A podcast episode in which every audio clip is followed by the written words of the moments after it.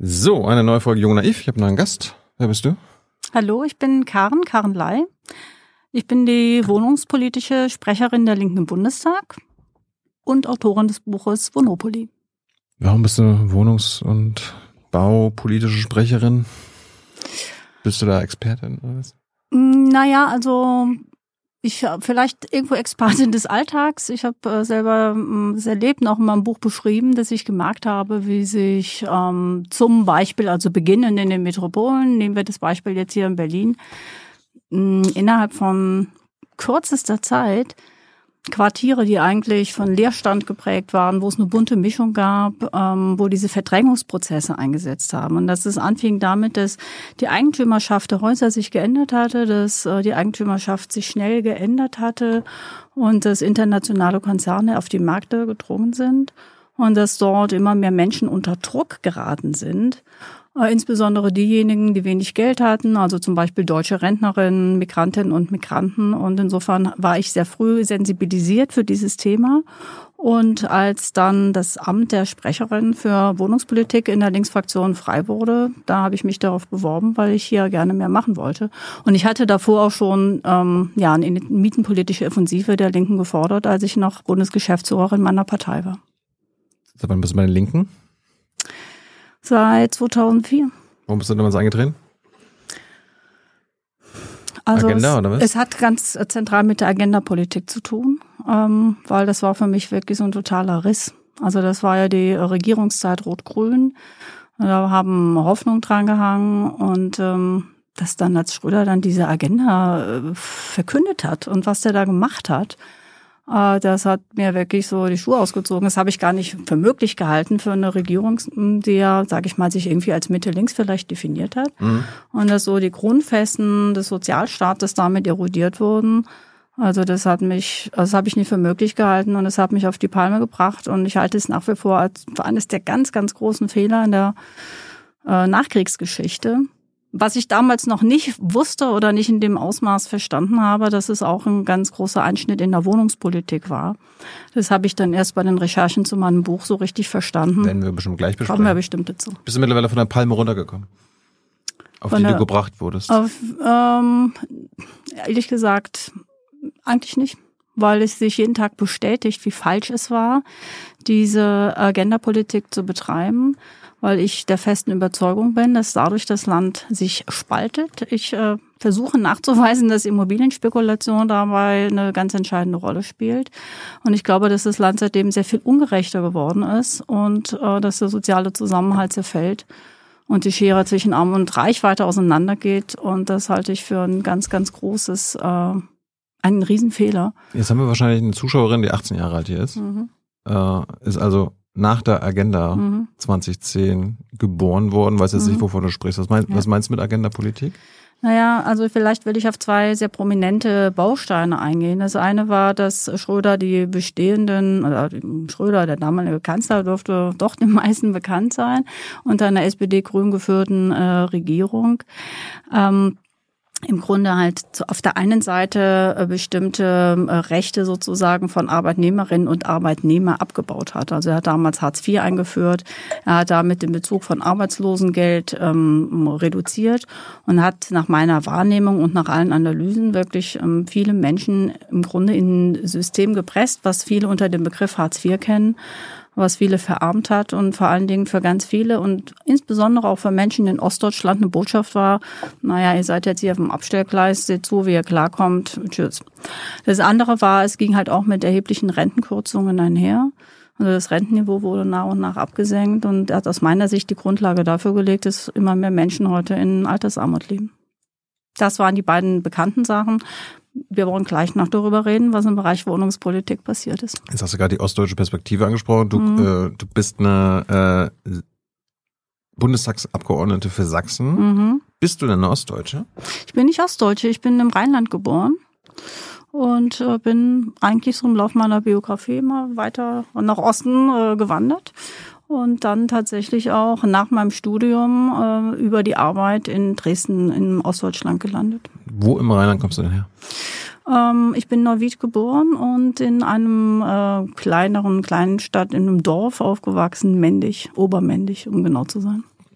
du bist behütet aufgewachsen, ja. Also was haben deine Eltern gemacht? Mein Vater war Autoschlosser, meine Mutter Buchhalterin. Mhm. Habt ihr äh also so, ich sag mal, Facharbeitermilieu, kleines Angestelltenmilieu mhm. ist so mein Hintergrund. Ähm, Bildungsaufsteigerin natürlich. Warum? Ja, ich war die erste meiner Familie, die Abi gemacht hat und dann auch äh, an die Uni gegangen ist, einen Hochschulabschluss gemacht hat. Was, was haben deine Eltern erwartet?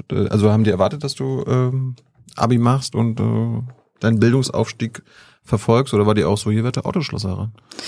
Na, ich glaube gerade so die Familie meiner Mutter war schon so ein bisschen auch aufstiegsorientiert. Also die haben es selber auch, ähm, sag ich mal, geschafft, sage ich mal, vom Arbeitermilieu in das Angestelltenverhältnis.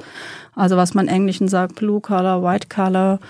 Ähm, und da gab es, glaube ich, schon so den Wunsch, dass jetzt die äh, Kinder, Enkelkinder oder auch, ich habe es ja auch im Buch aus der Sicht meiner Urgroßeltern geschrieben, also irgendjemand muss jetzt mal Abi machen. Und äh, das war in meiner Familiengeschichte auch immer so ein Thema. Meine Oma hat erzählt, sie hatte so gute Noten und sie hatte das Zeugnis voller Einsen, aber es war überhaupt nicht drin, weil Schulgeld und als Mädchen schon überhaupt nicht. Also da gab es schon so ein bisschen, ja, ich will nicht sagen den Auftrag, aber doch den Wunsch, Abitur zu machen. Uni hätte es nicht zwingend sein müssen. Also mir wurden auch so Sachen angetragen wie Banklehre und so. Ah. Naja, das hat nicht ganz zu mir gepasst und äh, ich wollte die Welt verändern, revolutionieren und habe ich Soziologie studiert. Das kannst du gleich erzählen, warum. Aber Mhm. ähm, wie war das? Äh, in Ostdeutschland war es ja so, die Kinder, ich wurde auch früher in die Krippe Mhm. gesteckt, Kindergarten und so weiter. Äh, wie war das in deiner, bis du zur Schule gekommen bist? Äh, hat Mutti dich äh, aufgezogen? Oder gab es da schon Kindergarten in Neuwied?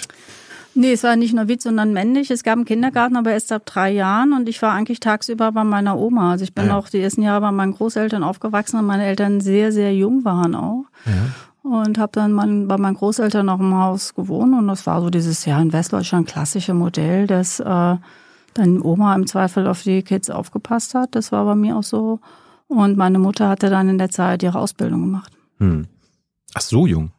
So jung, ja. Okay. Äh, Also 16 war meine Mutter. oh, das ist noch, das ist sehr jung. ja.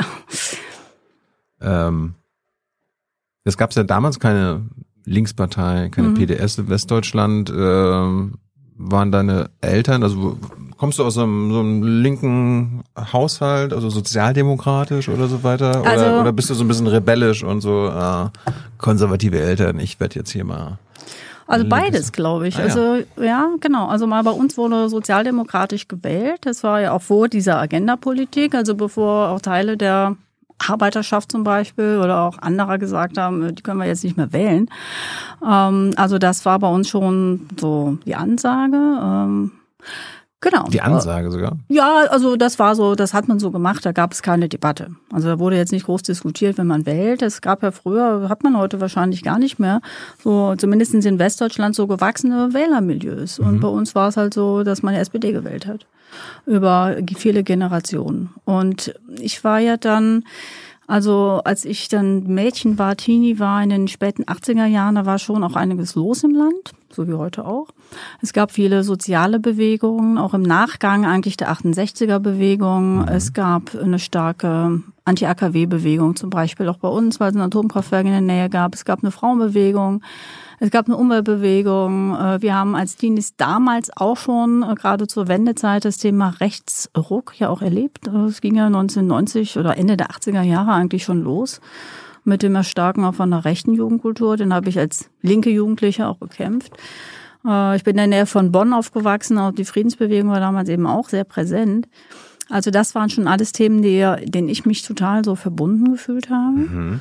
Ähm, und habe aber trotzdem, dass das Soziale im Grunde die Grundlage dafür ist und mich auch eigentlich geprägt hat in dem, warum ich dann irgendwann auch Linke geworden bin und warum ich diese Agenda-Politik auch so auf die Palme gebracht hat. Das hat, glaube ich, schon mit meinem familiären Hintergrund zu tun, weil das Soziale war eigentlich, äh, es war da. Und ich bin eigentlich aufgewachsen in einer Zeit, wo man gedacht hat, ja, es geht jetzt eigentlich immer fortschrittlich weiter.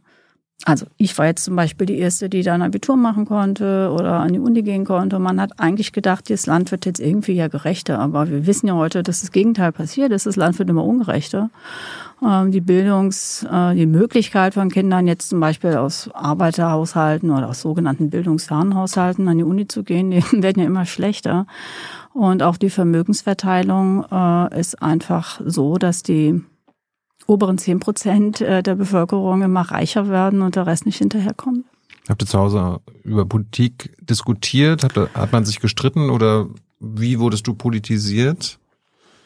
Also wie gesagt, meine Eltern haben sozialdemokratisch gewählt. Es war da jetzt wurde kein, nicht diskutiert, dann, ne? Ja, es wurde jetzt nicht so super viel diskutiert. Aber ich glaube schon, dass die Zeiten politische Zeiten waren. Also mein Onkel beispielsweise, meine Tanten, die waren, meine Tanten die haben sich in der Friedensbewegung engagiert.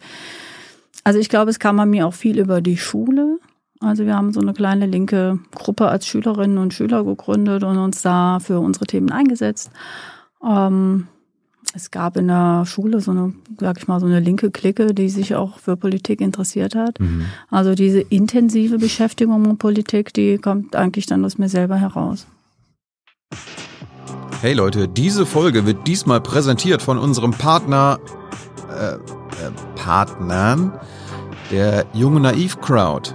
Tausende Menschen, die uns jeden Monat mit Geldgeschenken beglücken. Danke dafür und jetzt geht's weiter. Weißt du, wen du beim ersten Mal gewählt hast? Ich glaube tatsächlich die PDS. PDK. Es war in den 90ern dann schon, ja. Es war dann schon in den 90ern, ja. Mhm.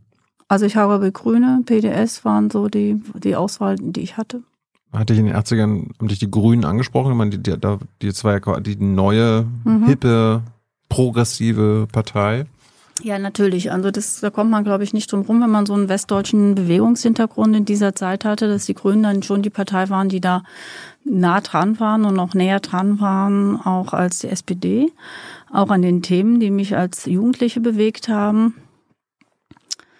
Aber ich hatte auch tatsächlich einmal bei den Grünen Kreisverband da irgendwo eine Einladung, weil ich da schon irgendwelche Demos organisiert habe und aktiv war. Aber du bist nicht Mitglied geworden? Und dann bin ich Mitglied geworden und dann haben die halt so Sachen diskutiert, ja, sie wollen jetzt hier so ein Verkehrskonzept für anderen nachdiskutieren und so. Und ich war damals voller revolutionärer Energie, mir war das viel zu pragmatisch und so. Woher kam deine revolutionäre? So, so äh, die hat so kommunalpolitisch, also ich hatte da, ich wollte einem größeren Rat drehen, aber hey, da war ich 17 oder was. Willst du das nicht mehr? Hast du hm? keine, hast du mittlerweile keine revolutionäre Energie mehr? Ähm, Man könnte ja naja, sagen, also ich sag mal so, leben wir in revolutionären Zeiten. Ich, naja, also wenn wir gerade eine Revolution erleben, dann leider von der falschen Seite, nämlich von rechts. Das stimmt. Also ähm, ich versuche schon auch radikale Ziele zu vertreten und nicht aus den Augen zu verlieren.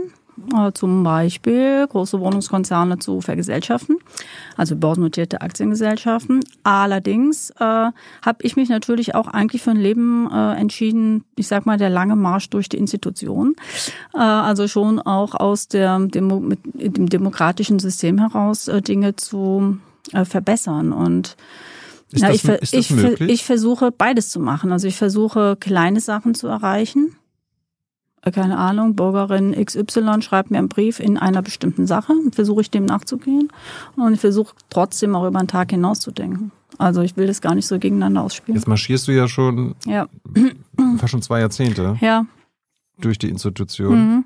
Ist dann ist dann das möglich, das System von innen heraus äh, zu verändern, zu revolutionieren, also, äh, zum Besseren zu machen? Naja, was soll ich sagen?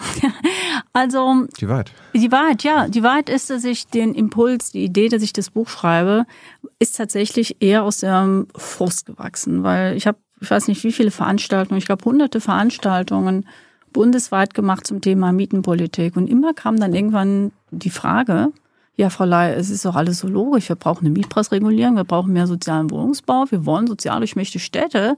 Warum ändert sich nichts? Und diese, dieser Frage wollte ich einfach mal systematisch äh, nachgehen. Also insofern, ich äh, habe da auch viel, das merkt man wahrscheinlich beim Lesen, auch enttäuschende Erfahrungen gemacht. Gleichwohl ähm, versuche ich natürlich mich selbst und auch alle diejenigen, die für, soziale Städte kämpfen, auch zu motivieren. Und ähm, es ist nicht so, als hätten wir nichts erreicht. Also dass wir überhaupt eine Debatte haben zur Wohnungspolitik.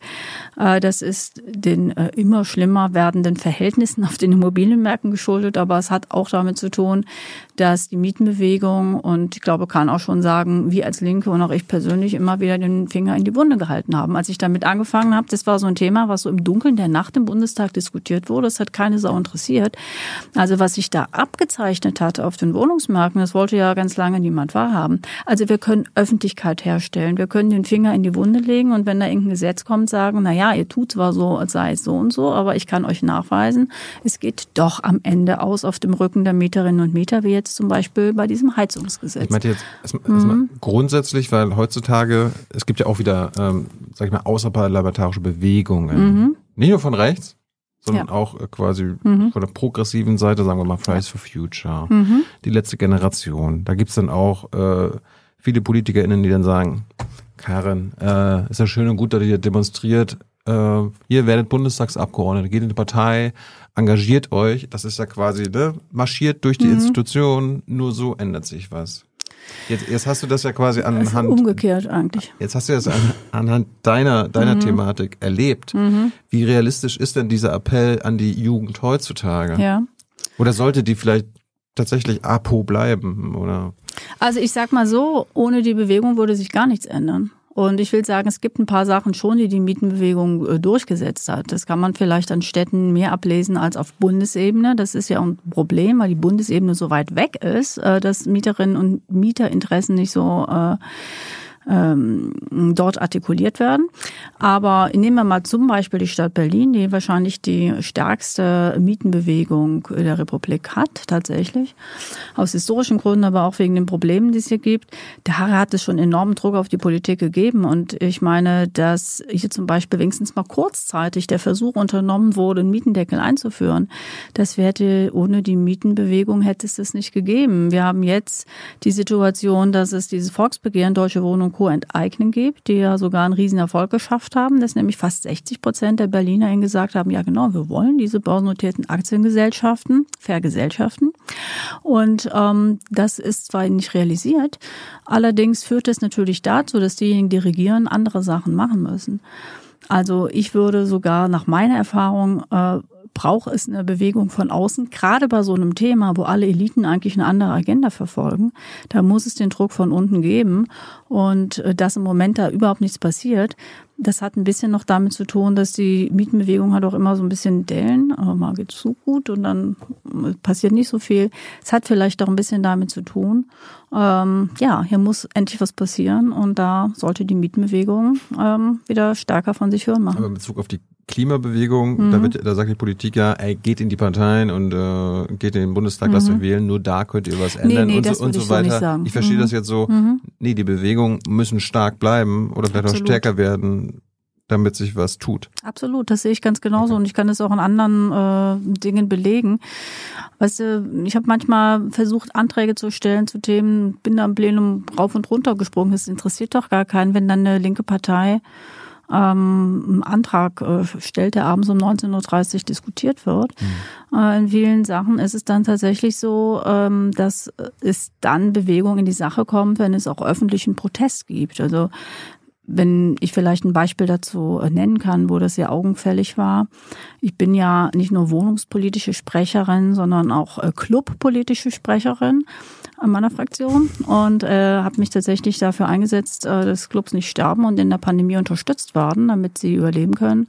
Und da gab es, wir haben ein Clubforum gegründet, wo alle demokratischen Fraktionen drin sind. Und wir sind, obwohl wir Abgeordnete aus allen Parteien hatten, nicht weitergekommen. Mhm. Und dass überhaupt dann irgendwas passiert ist, dass dort Förderprogramme aufgelegt wurden oder sie auch für Clubbetreibende geöffnet wurden, das kam dann erst, als es diese großen Demonstrationen im Regierungsviertel gegeben hatte, Alarmstufe Rot, wo Künstlerinnen und Künstler gesagt haben, hallo, auch uns gibt es und auch wir brauchen jetzt Unterstützung. Also insofern würde ich immer sagen, wir brauchen eine starke Bewegung auf der Straße. Und ich komme ja auch im Buch zu dem Ergebnis, dass die Regierenden einfach auch den Druck äh, der Mietenbewegung genauso fürchten müssen wie die Macht der Lobby. Ähm, aber natürlich braucht es auch, wenn ich das sagen darf, ähm, Linke in den Parlamenten, die diese Idee noch aufgreifen und dort stark machen, weil nur mit Bewegung auf der Straße verändern sich ja die Verhältnisse bei den Entscheiderinnen und Entscheidern nicht. Du bist Clubpolitikerin, also äh, mhm. musst du denn regelmäßig ins Berghain und gucken, wie, ob der Club noch geil ist? Also ich habe historisch vorgearbeitet, dass ich jetzt qualifiziert diese Tätigkeit ausüben kann. Aha. Also ja, früher bin ich tatsächlich viel feiern gegangen und äh, ja, ich bin jetzt 50. Äh, jetzt passiert es ab und zu, aber eher nur noch sehr selten. Wo, wo bist du damals feiern gegangen? Äh, Berghain zum Beispiel. Wirklich? Ja. Wo haben wir uns nie getroffen? Ja. Offensichtlich Zur nicht. falschen Uhrzeit vielleicht. Aber das kann gut sein. De, also ich bin eher so der Sonntagnachmittagstyp. Gehst du gar nicht mehr dann? Gehst, gehst, du, gehst, gehst du heutzutage mehr professionell, mhm. weil du ja Clubpolitikerin ja. bist, noch feiern? Also äh, ich habe jetzt tatsächlich mehr professionell Festivals im Sommer angesehen, weil wir wollen nämlich in dem parlamentarischen Clubforum, was ich mit gegründet habe, auch die Interessen von Festivals betreiben. Und damit ich weiß, wovon ich rede, habe ich mir im Sommer darüber informiert. In Clubs, ähm, ich gehe also ab und zu, aber ich sage vielleicht mal so dreimal im Jahr. Mhm. Muss man auch in der, in der, beim Berghain dann immer noch in der, in der Schlange stehen oder kennt dich dann der Türsteher, weil du ja, ey, das ist unsere Nee, ich muss in der Schlange stehen, aber manchmal gibt es auch jemanden, der einen ähm, über die Gästeliste zumindest dafür sorgen kann, dass man in der kürzeren Liste steht. Aber ja, ich habe da sehr viele Stunden in meinem Leben verbracht. Schön. Ähm, zurück zu dir. Uni, Uni war jetzt nicht zwingend, hast, hast, du gesagt, weil die Eltern meinten, mach doch mal über die Bank und so weiter. Warum ist es dann am Ende dann doch Uni geworden? Was, was war dein, hast, hattest du so ein Lebensziel, als du äh, mit der Schule fertig warst oder während deiner Schulzeit so, das will ich werden? Ich hatte überhaupt kein Ziel. Ähm, ich hatte tatsächlich diese Motivation, die Welt zu verändern, zu verbessern. Das war und ist, glaube ich, immer noch ein ganz wichtiger Motor in mir. Und ich habe wie viele andere Linke zu der Zeit und vielleicht heute noch das so verstanden, dass man das am besten mit einem Studium der Soziologie und der Politik macht. Und ich habe das auch eher so an, also ich habe schon auch studiert und mich viel mit Theorien befasst und so, wie das halt so Studentchenzeiten auch äh, der Fall ist. Aber am Ende wollte ich auch so eine Art Handwerkszeug zur Verbesserung der Welt haben. Hast du und, das bekommen durch die Soziologie?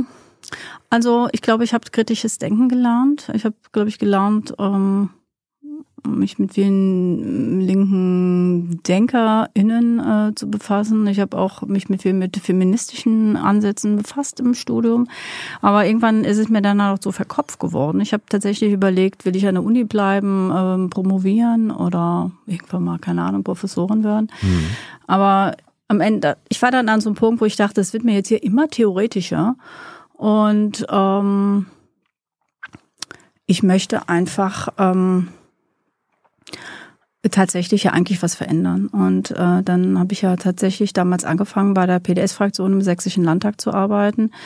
Es war gar nicht geplant. Es war auch ein bisschen nicht ganz zufällig, aber ich habe einen Job gesucht und den dann gefunden. Und es war für mich eigentlich ein Glücksgriff, weil ich dachte, Mensch, in so einer Referentenposition kann ich eigentlich das, was ich in der Uni gelernt habe und was mich bewegt, umsetzen in parlamentarisches Handeln. Und ich habe auch gelernt, weil du sagst Verhältnis Bewegung Parlament.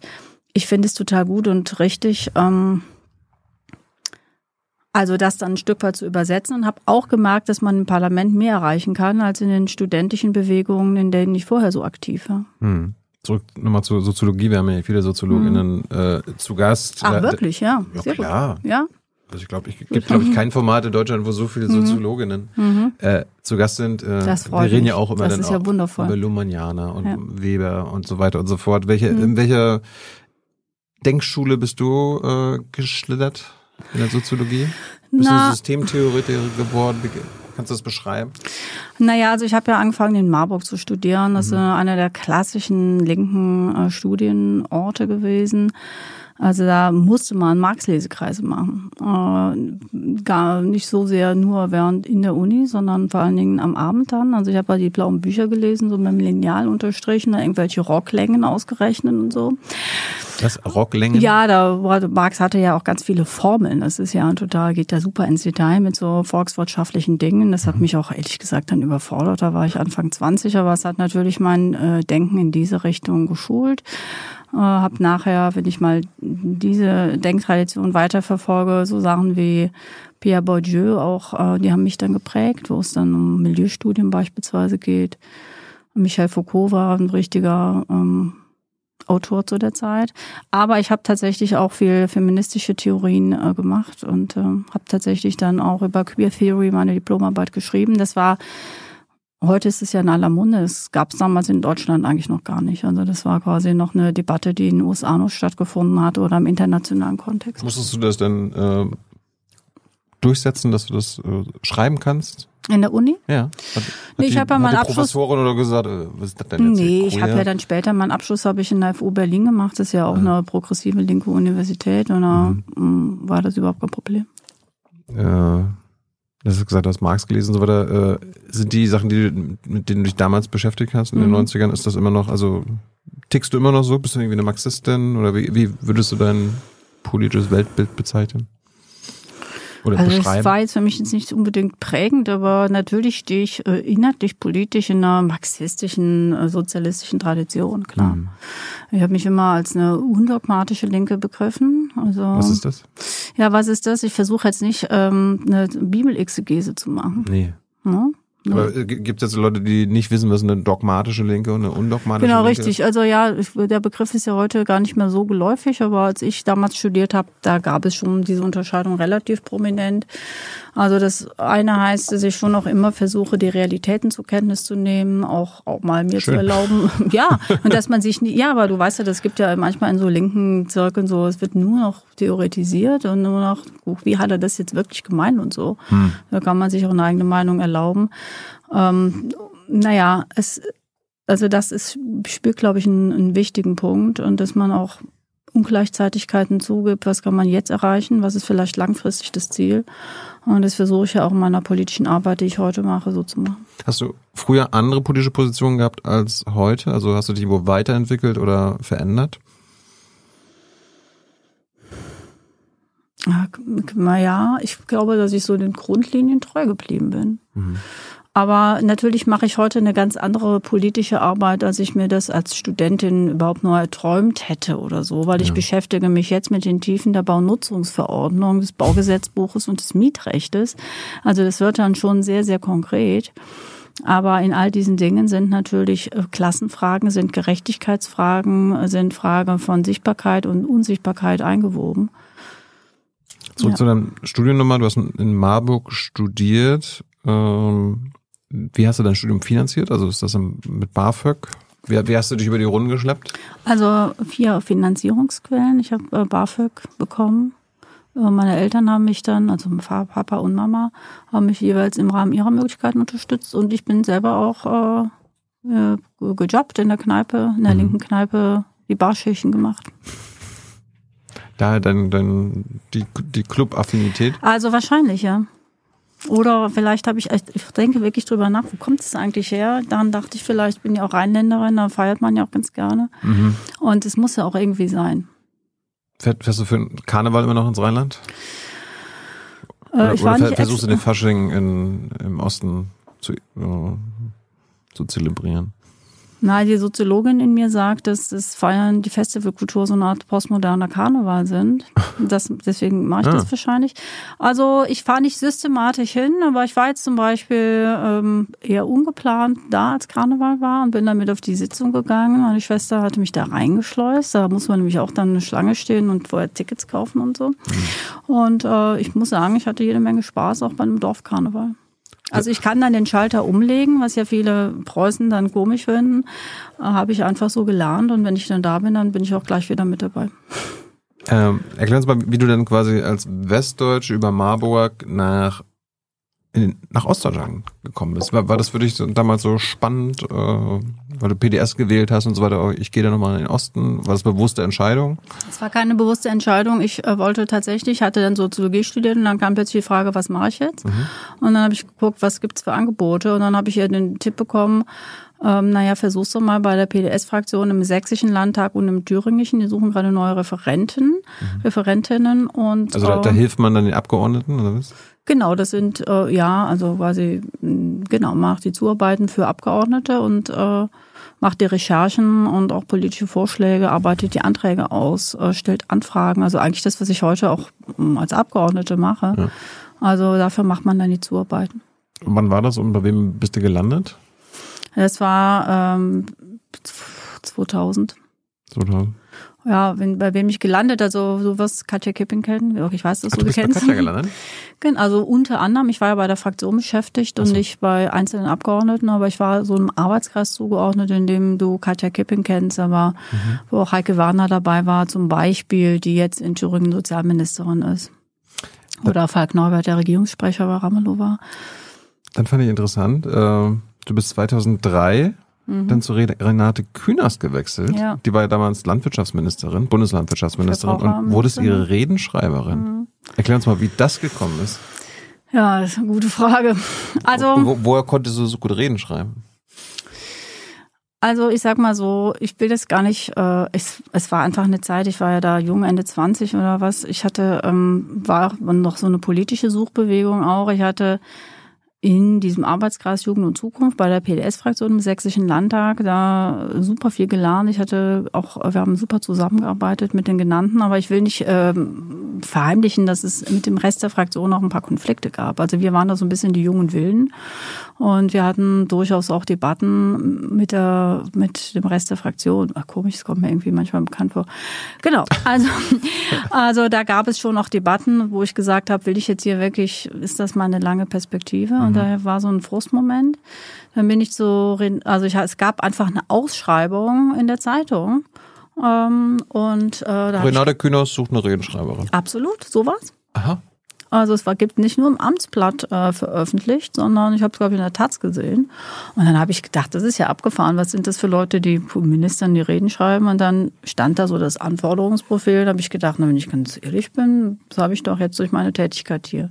Also es war beides. Ich wollte mich beruflich verändern, aber ich hatte auch mit Teilen der Fraktion tatsächlich auch politische oder kulturelle Konflikte. Und dann habe ich es darüber versucht. Ich muss auch sagen, was Renate damals als Verbraucherministerin gemacht war, das war absolut, es ging in die richtige Richtung. Es war nach der BSE-Krise, es ging darum, Verbraucherinnen überhaupt wieder zu zeigen als Akteure, als Akteurin. Ähm, und da hat sie wichtige Sachen ähm, aufgebaut. Also dieses Themengebiet erstmal stark gemacht. Und das habe ich sehr unterstützt. Äh, was Schröder halt als große Linie da ausgegeben hat, das äh, war nicht das Gelbe vom Ei. Wie hast du den Job bekommen am Ende? Also, äh, womit hast du sie überzeugt? Also, äh, Ich habe sie ja nicht, ich glaube, muss sie hat man, es muss nicht man so ausgewählt. Probereden schreiben oder so weiter? Wie kann man sich das vorstellen, so ein Bewerbungsprozess? Kannst du da Einblicke geben? Ja, du, es ist so lange her. Also ja, ich habe mich beworben und dann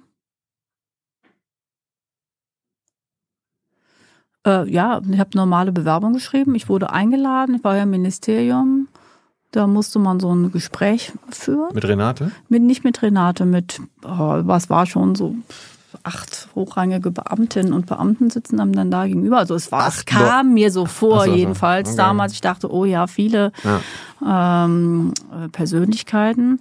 Und man musste dann auch Sprachtests machen, äh, irgendeine Eignungsprüfung machen. Und man musste tatsächlich auch äh, eine Redeprobe schreiben. Und dann hast du den Job bekommen. Und die Rede war offenbar, ich weiß ich gar nicht mehr, du fragst mich Sachen, das ist, wie gesagt, sehr, sehr lange her. Es ist, ist ja spannend, dass du Ähm, quasi für eine linke Bundesministerin, äh, für eine grüne Ja. Bundesministerin gearbeitet hast. Genau, war Ja. auch so. Ja. Genau, und äh, wie, ja, also jedenfalls, ich musste eine Redeprobe abgeben. Ich kann dir das Thema nicht mehr nennen, aber die war dann offenbar ganz gut und ich bin dann genommen worden. Dann kam die Agendapolitik und in der Zwischenzeit, um äh, da jetzt den Bogen zu schlagen, hat es ja dann noch Veränderungen in der Gesellschaft gegeben. Die WSG hat sich gegründet. Es wurde quasi die Neugründung der Partei Die Linke äh, vorbereitet. Und es hat dann eben in Sachsen auch ähm, eine andere Landesvorsitzende gegeben. Es hat da eine Verjüngung, eine Modernisierung gegeben durch, in dem Fall war das Cornelia Ernst, die heute auch noch für die Linke im Europäischen Parlament sitzt. Und die hat mich dann noch angesprochen und hat gesagt, du, ich weiß, dass du ähm, weggegangen bist, weil dich Dinge stören, weil die Dinge zu konservativ, zu altbacken waren. Jetzt ist eine neue Zeit und dann kam ja auch die Agenda-Politik. Wir brauchen Leute wie dich. Bitte komm dazu. Ähm, wir wollen uns breiter aufstellen und du bist herzlich eingeladen zu kandidieren. Und das war für mich eine ganz äh, schwierige Entscheidungssituation. Und dann habe ich mich ja dafür entschieden, selber in die Politik zu gehen. Ja, das ist, natürlich auffällig, ne? Also du bist Mhm. 2004 eigentlich erst Parteimitglied geworden und im selben Jahr Landtagsabgeordnete Absolut. geworden. Also das ist ungewöhnlich. Normaler das ist super ungewöhnlich. Normalerweise gehen, gehst du als junger, äh, junger Mensch in eine Partei, hm. machst dann 10, 20 Jahre, musst du dann irgendwie Parteisoldat, Parteisoldatin sein. Absolut. Und dann landest du irgendwie endlich in einem Landtag ja, oder das war die Zeit, wo die Zeit noch für die Linke gespielt hat. Das war eine unglaubliche Aufbruchsstimmung. Es war eine tolle Zeit. Wir hatten ja, auch rasante politische Erfolge zu der Zeit. Wir haben die Linke gegründet. Wir haben sehr, sehr gute Wahlergebnisse eingefahren. Es war eine tolle Aufbruchsstimmung und das münzt sich natürlich herum. Ähm, aber es ist mir völlig klar, so eine Biografie oder wenn du willst, auch so eine Karriere, wie ich sie damals gemacht habe, die ist heute überhaupt nicht mehr möglich. Also es war wirklich die Zeit, damals war das gar nicht so ungewöhnlich, weil äh, die Linke in ihrer Gründungsphase hat ja viele Menschen eingesammelt, die in der SPD waren. Ich weiß auch von anderen, die waren noch SPD-Mitglieder und sind dann einen Tag ja. danach in die Linke eingetreten, sofort gewählt worden auf irgendeiner Aufstellungsversammlung. Also das äh, war damals, äh, das war die Zeit.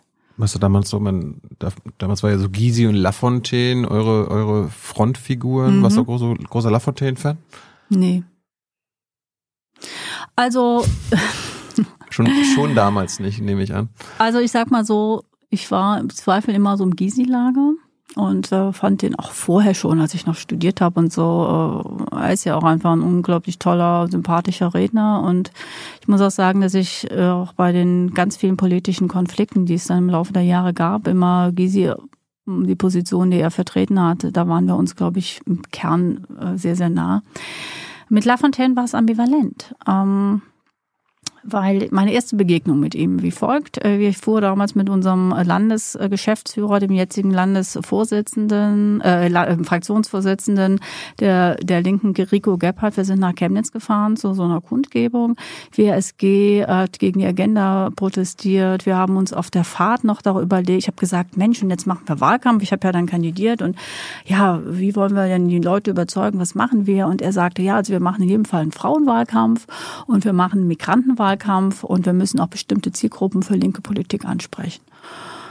Das hatte ich im Ohr. Wir steigen da in Chemnitz aus. Die Versammlung lief schon und in, gerade wir sahen irgendwo so die PDS-Fahnen in der Mitte, da gingen wir hin. Und in dem Moment hörte ich, dass Lafontaine diese auch sehr bekannte Fremdarbeiterrede hielt, wo er dann gesagt hat, ja, und jetzt kommen doch noch die Fremdarbeiter hier rein, irgend sowas in diese Richtung. Und oh. wir so, wir wollten noch einen Migrantenwahlkampf machen. Also da war eigentlich, in diesem Moment war eigentlich alles klar.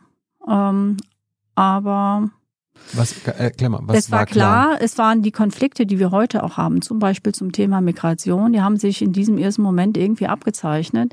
Es war damals aber nicht die Kernfrage der politischen Auseinandersetzung. Und jetzt, wo wir diesen krassen, diesen krassen Rechtsruck erleben, sind diese Fragen der Migration ja so mh, mm, total präsent, auch in der politischen Auseinandersetzung, klar.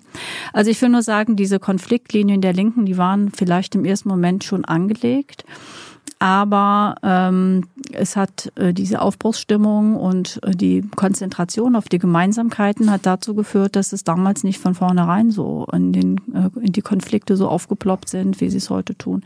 Also insofern, äh, mit Lafontaine hatte ich mehr Konflikte tatsächlich. Auch seine Zeit als Parteivorsitzender habe ich als wahnsinnig autoritär empfunden, für der eine Sitzung geleitet hat. Also das war Leute, die entweder aus der PDS kamen oder die, wie ich, aus der Studentenbewegung kamen, äh, völlig komisch, ehrlich Beschreib gesagt. Das mal. Na, der hat einfach total autoritär durchgezogen. Und wenn ihm jemand öffentlich widersprochen hat, irgendwo in der Zeitung, hatten ja auch dauernd Konflikte in inhaltlichen Fragen und es ist schon noch normal, dass der eine diese und der andere jene Position vertritt. Und dann am Anfang der Sitzung hat er immer vorgelesen, wer ihm öffentlich widersprochen hat. Und die Leute da regelrecht äh, vorgeführt. Das waren also von der vor, liebsten Gegner waren damals die Berliner Reformer. Mhm. Ähm, und das ist so eine ganze Art, die ich ähm, damals schon überhaupt nicht äh, gut fand. Ähm, und wenig einladend eigentlich auch Politik zu machen. Ich will trotzdem sagen, weil ich ja immer die Dinge versuche, die Dinge differenziert zu betrachten. Ich habe ihn im Buch ja auch tatsächlich einmal gelobt, äh, weil er schon jemand ist, der ähm, dem, der, glaube ich, zentral dazu beigetragen hat, dass diese Privatisierung, ja, er war der bekannteste Politiker, also dazu beigetragen haben auch andere, hat auch die Mieterinnenbewegung, aber er war der erste prominente Politiker, der dieser Massenprivatisierung von Wohnungen öffentlich widersprochen hat, der es auch innerhalb der Partei durchgesetzt hat, dass in unserem Parteiprogramm der Linken direkt drin steht, diese Privatisierung von Wohnraum, die lehnen wir ab. Und er musste das damals auch zum Teil gegen Widerstände durchsetzen und das ist wirklich was, was ich bei aller Kritik an ihm in anderen Fragen, auch an seinem, an seinem Habitus, was ich schätze. Falls ihr Fragen habt an Karin, her damit in den Chat. Hans kommt am Ende und stellt sie dir. Äh, was war denn deine Reaktion oder eure Reaktion auf so äh, Leute wie Lafontaine am Anfang? Habt ihr dann irgendwie gedacht, äh, den können wir irgendwann mal einnorden und äh, seine autoritäre oder auch teils fremden will nicht sagen feindliche, mhm. aber hm, problematische Haltungen aus eurer Sicht, äh, die können wir überwinden, wir werden es am Ende durchsetzen. Ihr, naja, werdet, ihr werdet also, euch ja daran gestört haben. Ja, ja, natürlich. Es gab harte Auseinandersetzungen in der Gründungsphase der Linken, auch in inhaltlichen Fragen. Und er hat äh, also auch selten da Luft dran gelassen. Ich habe ja schon gesagt, er mhm. mochte den Widerspruch nicht. Aber wir hatten dann die Kommission, Programmkommission und so paritätisch besetzt. Ich war ja quasi für die PDS und tendenziell für die Ostseite mit dabei. Und da haben wir natürlich in Positionen gekämpft. Und ja, das, das war der Fall. Aber äh, natürlich war ich eher in einem anderen Teil der Partei auch strömungspolitisch verortet. Mm. Ich will trotzdem sagen, dass er mit dazu beigetragen hat, auch Gysi natürlich, dass wir damals uns auf die Gemeinsamkeiten konzentriert haben und dass wir ähm, uns der historischen Verantwortung bewusst waren, als in dieser Zeit eine linke Partei zu gründen. Und äh, das hat dann wiederum auch funktioniert. Und am Ende, wie gesagt, die Tat, die Linke zu gründen als wirklich eine historische Errungenschaft, hat diese Konflikte am Ende aufgewogen, auch wenn sie damals schon heftig waren. Es war ja nicht nur Lafontaine auch mal Fraktionsvorsitzender, also dein, dein mhm. Vorsitzender in der Fraktion, sondern Sarah, mhm. seine Ehefrau. War die auch so autoritär in der Führung? Also vom Umgang nicht, aber vom Ergebnis mochte sie ihr den Widerspruch auch nicht. Und ähm, hm. dass sie Widerspruch erfahren hat, ist, glaube ich, auch ähm, der Anlass für den, wie ich finde, doch tragischen Weg, den sie dann genommen hat. Können wir gleich mal besprechen. Äh, zurück zu dir, du warst dann fünf Jahre Abgeordnete in Sachsen. Mhm. Warst du mhm. damals schon so bau- und wohnpolitisch unterwegs? Gar nicht. Was hast du damals gemacht? Ihr wart in der Opposition. Ne? Wir waren in der Opposition. Ich war tatsächlich im äh, Arbeitsmarktpolitische Sprecherin. Da ging es um diese Hartz-Gesetze. Äh, das war ja Bundesrecht, aber das hat natürlich auch auf die Landesebene durchgeschlagen. Das mhm. waren da wichtige Themen, um die ich mich gekümmert habe. Also es waren diese Hartz-IV-Einführungen eigentlich. Ich bin dann auch relativ schnell parlamentarische Geschäftsführerin geworden. Das heißt, man organisiert so ein bisschen den Parlamentsablauf und nimmt dann das Wort auch in, bei wichtigen politischen Fragen. Anderes Thema, äh, was ich damals bearbeitet habe, war das ganze Thema demografischer Wandel. Also im Grunde das, was wir heute auch äh, erleben, mhm. äh, dieses, ähm, ist, ich sag mal, Ausbluten ostdeutscher Räume war damals ein Thema, die äh, Tatsache, dass der Altersschnitt immer größer wird. Und ähm, ja, das waren damals die Fragen. Wie gehen wir auf diesen demografischen Wandel eigentlich ein? Ich glaube, dass alle Antworten, die dazu gegeben wurden, in der Praxis falsch waren. Und dass es eigentlich auch zu diesem dramatischen Rechtsrück beigetragen hat. Und dann bist du 2009 äh, gleich in den Bundestag gekommen. Mhm. Oder wolltest in den Bundestag? Ja. Warum gleich den nächsten Schritt? Wurdest du gefragt? So nee, ich wurde nicht gefragt. Also, nee. Also doch, ich. Warte mal. Also ich glaube, die Grundmotivation war von war mir selber zu klein? Ja, naja, ich meine, die großen Pflöcke in der Politik werden auf Bundesebene eingeschlagen. Das ist einfach so. Mhm. Also der Bund macht einfach die Gesetze und die Spielregeln, die im ganzen Land gelten. Und das sehen wir jetzt ja auch in der Wohnungspolitik. Also so löblich es ist, dass es viele, also dass es Menschen in ihren Städten für soziale für Verteilungsgerechtigkeit kämpfen, für soziale Städte gegen Gentrifizierung auf die Straßen gehen und äh, Mieteninitiativen gründen. Äh, so gut ich es auch finde, dass in einigen Bundesländern, wie zum Beispiel hier unter Rot-Rot-Grün in Berlin, man schon versucht hat, äh, den Schalter mal umzulegen und eine Politik für viele zu machen, auch in den Wohnungsmärkten, äh, so sehr muss man ja sehen, dass am Ende der Bundestag entscheidet. Und solange der Bundestag keine anderen Gesetze macht im Mietrecht oder keine andere Förderpolitik in der Baupolitik betreibt, also sprich für eine gemeinwohlorientierte ähm, für eine gemeinwohlorientierte Wohnungspolitik sorgt. Äh, wir haben die Länder, sind den, ich will nicht sagen, die Hände gebunden, aber die Möglichkeiten dann doch sehr begrenzt. Jetzt bist du seit 14 Jahren im Bundestag. Ja. Willst du das mal 14 Jahre machen? Äh, das bestimmt nicht. Nein? Nee. Hast du nochmal ein Exit-Szenario? Was du machen willst, bevor du in die Pension gehst, in die Rente? Also es werde ich bin ja relativ früh tatsächlich eingestiegen, wie du gesagt hast, auch schnell nach oben mhm. gefallen. Das war wirklich auch ein Stück nach oben gefallen. Ja, es ist wirklich ein Stück der Zeit geschuldet gewesen. Ja. Also äh, wir haben wirklich eine Situation gehabt, wo als Linke überall Kandidaten gesucht haben, weil wir so einen Zuspruch hatten in der Bevölkerung. Wie wunderbar war das, ähm, dass wir tatsächlich auch Kandidierende gesucht haben und Leute gesucht haben, die äh, bereit sind, sich da voll reinzuhängen. Und das, glaube ich, kann ich von mir äh, in Anspruch nehmen. Ja, nee, also nochmal 14 Jahre mal ist bestimmt nicht. Äh, das kann ich, glaube ich, ausschließen. Aber nächsten Bundestag versuchst du es wieder? Also, wir sind in der Linken. Falls es nochmal Sinn macht bei den Linken? Ja, ich meine, ich, also ich weiß noch nicht, was ich mache. Das muss okay. ich ganz ehrlich, ich habe es noch nicht entschieden. Wir sind in der Linken gerade in der Situation, wo wir auf, auf Sicht fahren. Ähm, Du hast ja dein Bürgerbüro. Man, jeder Abgeordnete hat ja auch Büros mhm. in seinen äh, Heimatkreisen. Ich mhm. lese da immer wieder in den letzten Jahren, die, die, das wird angegriffen. Hat sich jetzt von wer, wer, wer greift dich an oder wer, wer hat dich in den letzten Jahren von wem Also die letzten dies? Jahre wenig, okay. also doch gab noch mal jetzt vom halben Jahr, aber es gab wirklich so, ich muss fast sagen Anschlagsserien auf meine beiden Büros in Bautzen und in Hoyerswerda. Und äh, da führt die, weist die Spur sehr eindeutig nach rechts, weil das gerne auch mit entsprechenden Hakenkreuz-Sachen und entsprechenden Beschimpfungen, rote Socken, Judenbüro und solche Sachen äh, wurden da entsprechend auch dran geschrieben. Wie gehst du damit um? Ist das, also man, das ist ja am Ende Einschüchterung. Äh, man, du wirst jetzt nicht persönlich mhm. äh, körperlich angegriffen, aber das sind ja Einschüchterungsversuche. Hast du dich daran gewöhnt dann irgendwann? Wie, wie gehst du damit um?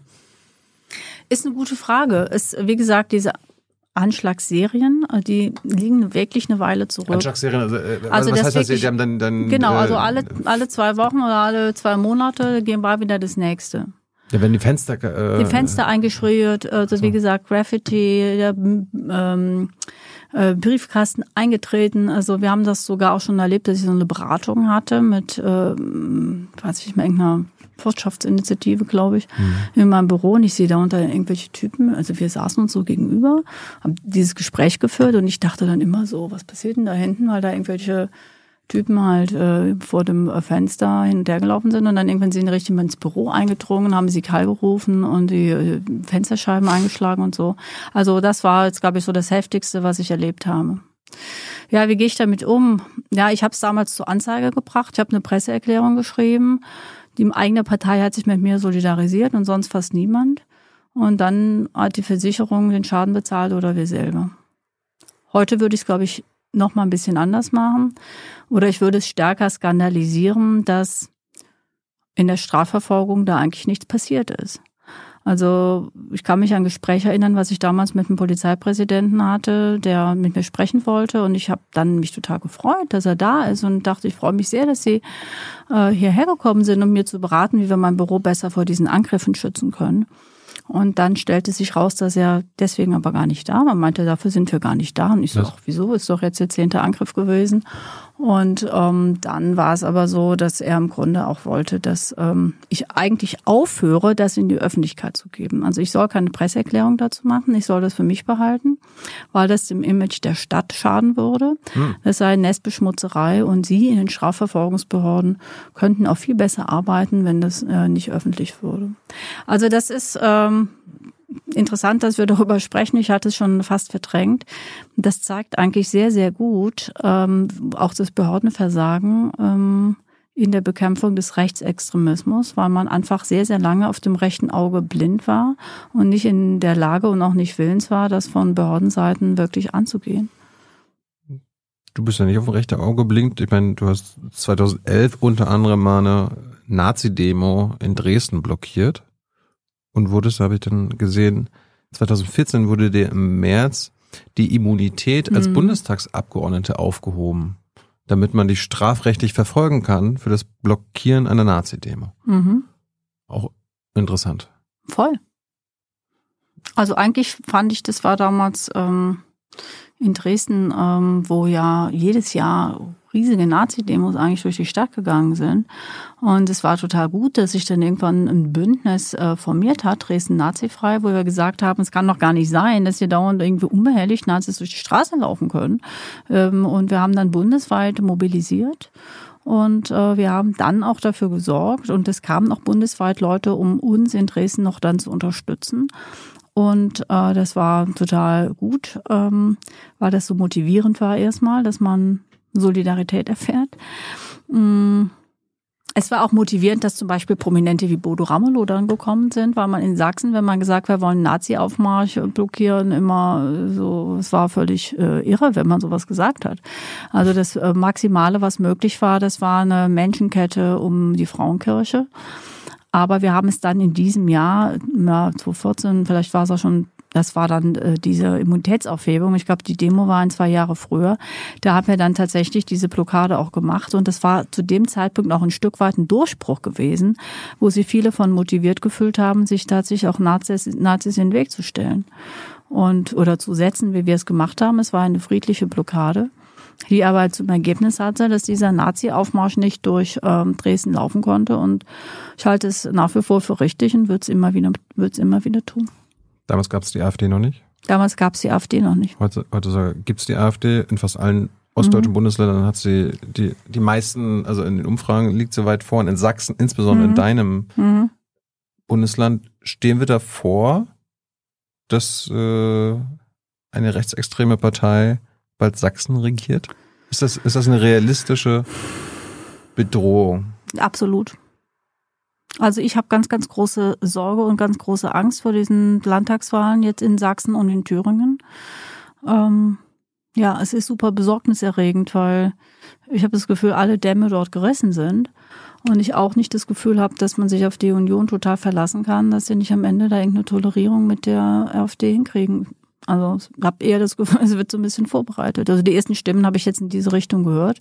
Ich sag mal so, ich bin gespannt. Und äh, wir haben diese Situation ja auch schon in vielen kommunalen Parlamenten, wo eigentlich AfD und äh, CDU gemeinsam die Mehrheiten haben und es auch durchziehen. Jetzt sagen ja einige, darum brauchen wir eine Wagenknecht-Partei, Karin. Weil die, wenn die Wagenknecht-Partei am Start ist, dann nimmt die ja der, der AfD viele Stimmen weg und dann ist das Problem erstmal nicht mehr so krass. Stimmst du denn zu? Ich glaube, wir brauchen eine starke Linke. Ich glaube, wir brauchen eine starke Linke, die äh, erstens äh, eine ganz klare Abgrenzung, eine antifaschistische Haltung gegenüber diesem Rechtsruck hat, die sich mit realen Problemen beschäftigt und nicht auf diese ganzen Hassattacken der AfD aufspringt und die das auch so klar kennzeichnen, die sich um die materiellen Interessen der Leute kümmert und ähm, einfach dieser ganzen hassgetriebenen Politik der Ausgrenzung was entgegensetzt wird die Linke eine starke Partei ohne Sarah Wagenknecht? Ich meine, das ja, ist ja, das, es steht ja kurz ich bevor, dass hier keine Glaskugel, ein Glas Wasser, aber ich habe. Äh, ja, du, warst, ich meine, du, Frage, du, warst, ne? du warst auch Bundesgeschäftsführerin deiner mhm. Partei. Du kennst deine ja. Partei. Mhm. Äh, du wirst wahrscheinlich auch wissen. Ihr habt ja, also das ja, kann ich mit Sicherheit sagen. Ihr habt ja noch zigtausende Mitglieder und so weiter. Ähm, wie dort die Stimmung, also wer, wenn nicht du, kennt, kennt die Stimmung. Also, also eines kann ich mit Sicherheit sagen, äh, dass nicht viele Genossinnen und Genossen mitgehen werden. Da bin ich mir ganz sicher. Warum? Ähm, weil mein Eindruck ist, dass selbst diejenigen, also das, also ich glaube, dass diese ganze Entwicklung von Wagenknecht doch nur denkbar ist oder sehr viel damit zu tun hat, dass sie eben ja keine Mehrheiten mehr, mehr hat. Sie hat in der Partei eigentlich überhaupt kein, kein Hinterland, also kein relevantes Hinterland mehr. Und sie hat hier keine Mehrheiten mehr für ihre Positionen auf den Parteitagen äh, gehabt. Und ähm, das ist, glaube ich, auch äh, die ganze aus dieser Erfahrung heraus ähm, speist sich, glaube ich, auch ihre Strategie der Zerstörung. Sie hat ja erst vorgestern bei Markus Lanz auch gesagt, also es gibt so eine verräterische Stelle, wo sie sagt, na ja, man macht da was kaputt und dann baut man was Neues auf. Also ich glaube, dass das ihre Motivation noch ist, dass sie da wenig... Die Linke zerstören will sie. also guckst du gerne mal an, äh, ja, geht gerade viral, äh, so ist, ist es zu verstehen, ja. Ähm, den Link kaputt zu machen. Ich meine, es ist ja jetzt nicht wirklich überraschend, weil es meine Analyse schon die ganze Zeit, dass sie die Linke zerstören will. Ja, und selbst diejenigen in der Partei, die ihre Position teilen, und es sind häufig, nicht immer, aber sehr häufig auch eher die älteren Genossinnen und Genossen, also denen geht es einfach viel zu weit, dass plötzlich jemand aus der Position einer Bundestagsabgeordneten heraus, aus so einer privilegierten Position heraus, ein anderes Parteiprojekt macht. Also ähm, das ist ja auch eigentlich eine Frechheit. Und äh, ich kann mir nicht vorstellen, und das zeigen eigentlich auch meine Erfahrungen jetzt in den letzten Monaten, dass es irgendwie jetzt total viele aus der eigenen Partei sagen, ja, da machen wir jetzt mit. Sondern wie gesagt, selbst diejenigen, die ja vielleicht inhaltlich nahestehen, sagen, das geht uns zu weit. Also das lehnen wir doch ganz, ganz entschieden ab. Was in der Gesellschaft passiert, das kann ich dir nicht sagen. Dafür müssen wir jetzt nochmal die Karten auf den Tisch legen und sagen, was ihr da eigentlich machen will und mit welcher Agenda sie da antritt und mit welchen Leuten. Aber wärst, wärst du froh, wenn sie diesen Schritt jetzt dann, dann geht? Weil ich meine, es, man kann ja sagen, das ist so ein Klärungsprozess mhm. aus politischer Sicht. Sind Klärungsprozesse mhm. eigentlich immer eine gute Sache, auch notwendig? Braucht es jetzt diesen Schritt nicht mehr? Also erst äh, braucht es diesen Schritt jetzt mal? Also froh, froh wäre ich, wenn sie aufhört, die Linke zu zerstören, wenn sie erkennt, dass es falsch ist, sich an der letzten noch existierenden linken Partei in Deutschland abzuarbeiten, sondern vielleicht ihre alten Themen wieder aufgreift, wo sie sich mit dem finanzmarktgetriebenen Kapitalismus auseinandergesetzt hat. Ähm, und froh wäre ich auch, wenn Sie zum Beispiel jetzt sagen, da hatte der Parteivorstand Sie auch aufgefordert, dass sie dann sich entscheidet. Also ich meine, sie hat jetzt dieses Bundestagsmandat, was sie ja nicht ausfüllt. Sie ist ja nie da, sie geht nicht in die Ausschüsse, sie macht ja gar keine Arbeit im Bundestag und beschimpft die ganze Zeit die Partei, deren, den, der sie dieses Privileg, Privileg, dieses Mandat zu verdanken hat. Also das geht überhaupt nicht. Also das muss sofort aufhören. Und wenn sie dann das nicht, sich nicht einfügen kann, dann muss sie ja mindestens ihr Mandat aufgeben. Das fände ich jetzt äh, das, das, dann wäre ich froh, weil dann könnte die Linke nämlich wieder ihrer Arbeit nachgehen. Äh, wir gehen ja unserer Arbeit nach, aber es würde vielleicht dann ohne diese massiven äh, Störgeräusche auch endlich würden wir mehr in der Sache gehört und nicht dauernd mit irgendwelchen von ihr ähm, motivierten Konflikten. Wie erklärst du dir als auch ehemalige Bundesgeschäftsführerin, dass sie die Linke zerstören will, wie du sagst? Ja, ich kann es mir eigentlich nur psychologisch erklären. Nämlich? Ja, sie ist gescheitert als Fraktionsvorsitzende. Also sie hat sich da äh, mit ihren Positionen nicht durchgesetzt und das sagt sie auch selber, das liegt ja nicht. Also man muss ja da äh, nicht nur irgendwie eine Rede im Parlament halten, sondern ja auch ein Gremium führen. Mhm. Äh, und auch hinter sich versammeln. Das ist ja überhaupt nicht gelungen. Sie hat ja damals auch schon die ganze Zeit provoziert und permanent die Partei, den Partei, die Parteivorsitzenden und die Partei in ihrer Mehrheitsmeinung kritisiert. Und ich glaube, sie kannte das nicht verknusen, dass man ihr da in der Mehrheit nicht gefolgt ist. Oder groß, ich meine, keine andere Erklärung dafür sehe ich nicht. Wie groß ist die Gefahr, dass sie ihr Ziel erreicht und quasi die linke Partei zerstört? Ich meine, das wird ja tatsächlich äh, mhm. spalten, gerade jetzt nicht vielleicht bei euren Mitgliedern und auch Abgeordneten, aber in der Wählerschaft? Also es gibt eine Gefahr, aber was wir bisher wissen, dass diese Gefahr, also so wie sie sich gerade positioniert, zielt sie auf meiner Sicht nicht auf ein linkes Wählerpotenzial, ja. sondern sie übernimmt, versucht, das sagt sie ja auch. Sie sagt ja, sie will der AfD wieder Stimmen ähm, abkaufen oder äh, abjagen. Also ob das sie für eine rechte, neue rechte Partei oder was? Nur das muss dann das Programm äh, zeigen, ob das eine linke oder eine rechte Partei ist oder sie sagte selber linkskonservativ. Das Was? ist ja der Begriff, den sie selber für sich vorschlägt. Das also in Verteilungsfragen links, aber in, äh, kulturell, in kulturell gesellschaftspolitischen Fragen konservative Positionen vertritt. Also das wird äh, eine interessante Mischung. Ich bin gespannt. Also ja, ist es eine Chance oder eine Gefahr für die Linke? Es ist eine äh, Gefahr in jedem Fall, das sehe ich. Ähm, weil sie natürlich auch so eine Prominenz hat. Und ich meine, sie ist ja so eine medial total gehypte Figur. Also sie hat kein Amt. Sie hat, wie gesagt, in der Partei gar kein Hinterland. Sie hat da keine Funktion. Und trotzdem sitzt sie in jeder Talkshow. Und ihr ganzes Thema ist äh, die Beschimpfung der eigenen Partei. Was merkwürdigerweise insbesondere von konservativen Medien ja auch äh, bereitwillig aufgegriffen wird. Und ähm, aber ob das dann tatsächlich funktioniert, ob sie eine, das hinkriegt, eine Partei zu gründen, die dann auch zu führen, selber anzutreten, Äh, ja, ich bin sehr gespannt. Redet ihr Und es kann natürlich auch sein, dass es für eine Linke auch dann ein reiniges Gewitter ist, weil es gibt natürlich ebenso viele Leute, die sagen, also solange es diese Querschüsse gibt, äh, können wir die Linke nicht wieder wählen. Redet ihr miteinander? Ich meine, ihr seid beide in der Linksfraktion. Mm, Ja, sie ist ja nie da. Kannst du ja mal anrufen so. Sarah, wo bist du? Ja, also ich sag mal so, sie, ich muss es wirklich sagen, ich war auch als Fraktionsvorsitzende, war sie ja nicht sehr kommunikativ. Also sie hat ja nicht das Gespräch mit den Abgeordneten gesucht. Und wenn ich sie mal angesprochen habe, weil ich schon auch versucht habe, Anknüpfungspunkte zu finden, wir waren ja noch nie in einem Lager oder was. Also ich hatte nie das Gefühl, dass das irgendwie auf offene Ohren stößt. Äh, Also sie ist einfach nicht kommunikativ und das ist ja ein Teil des Problems. Wie groß ist der Wagenknecht-Flügel in der Fraktion im Bundestag? Ich meine, die ist ja schon mini.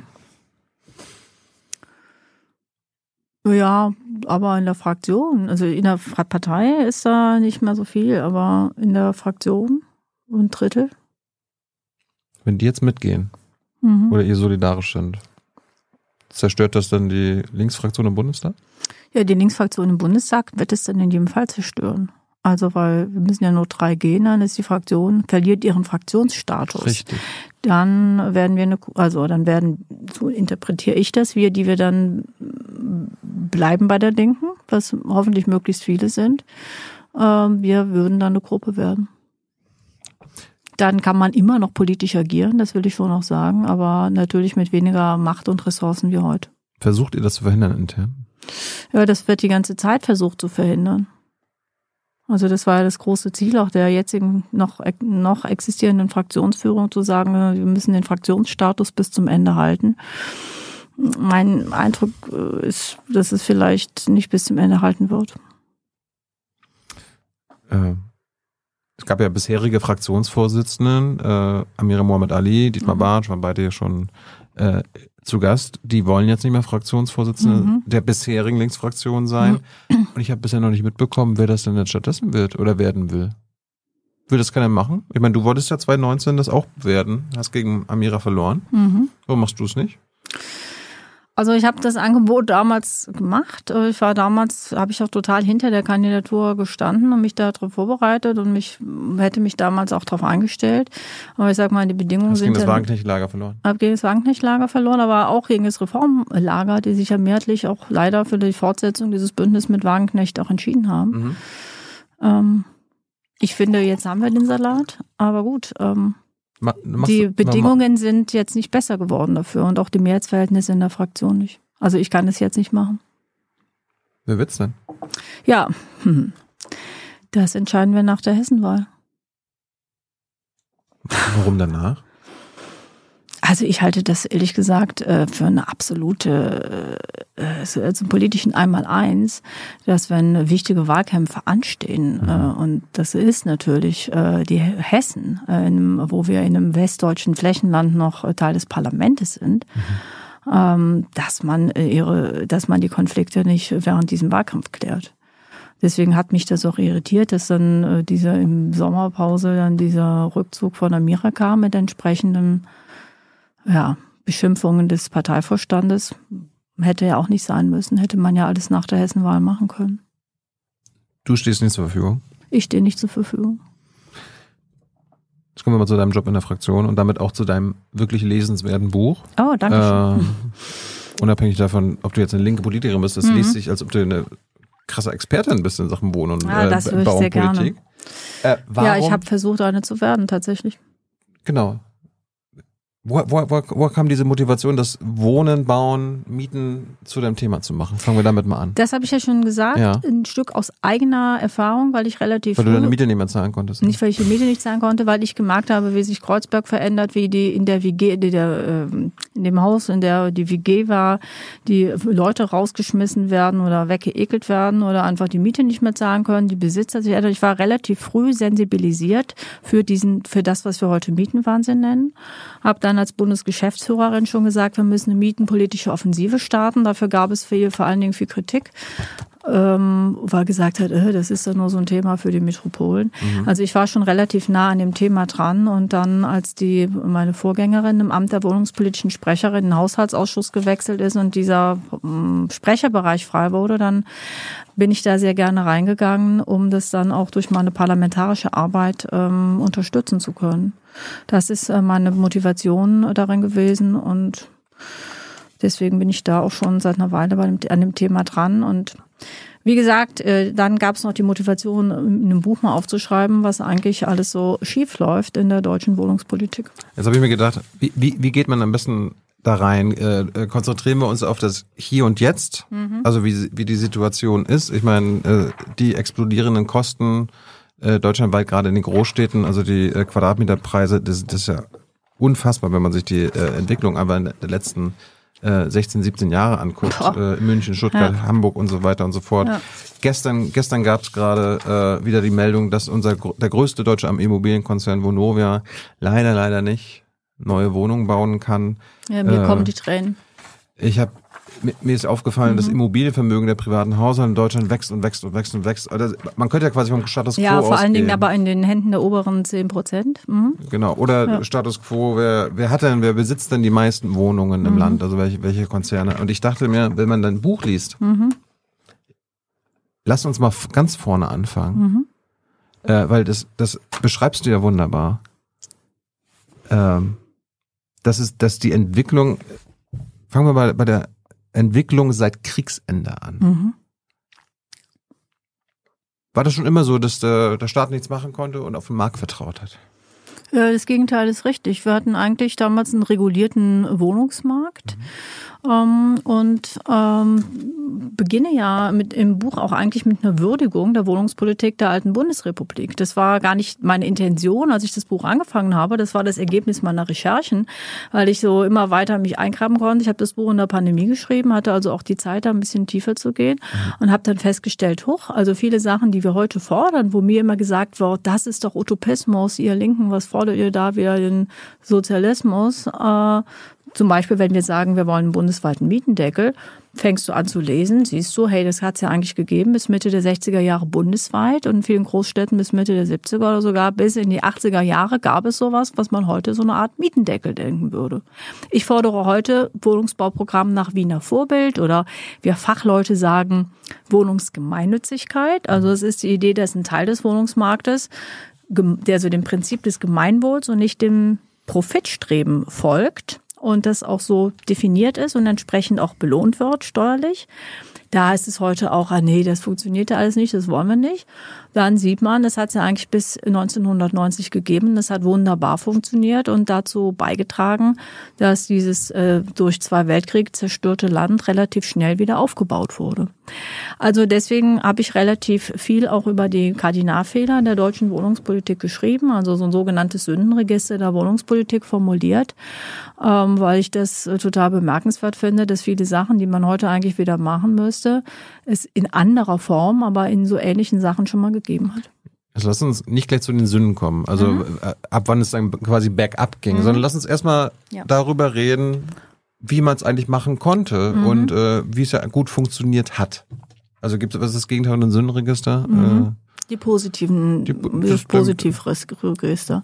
Also es gab einmal etwas, was wir als eine gemeinnützige Wohnungswirtschaft äh, beschreiben. Das heißt, ein Teil des Wohnungsmarktes, das waren die Wohnungsgesellschaften der Städte und Kommunen, aber auch von Bund und Ländern.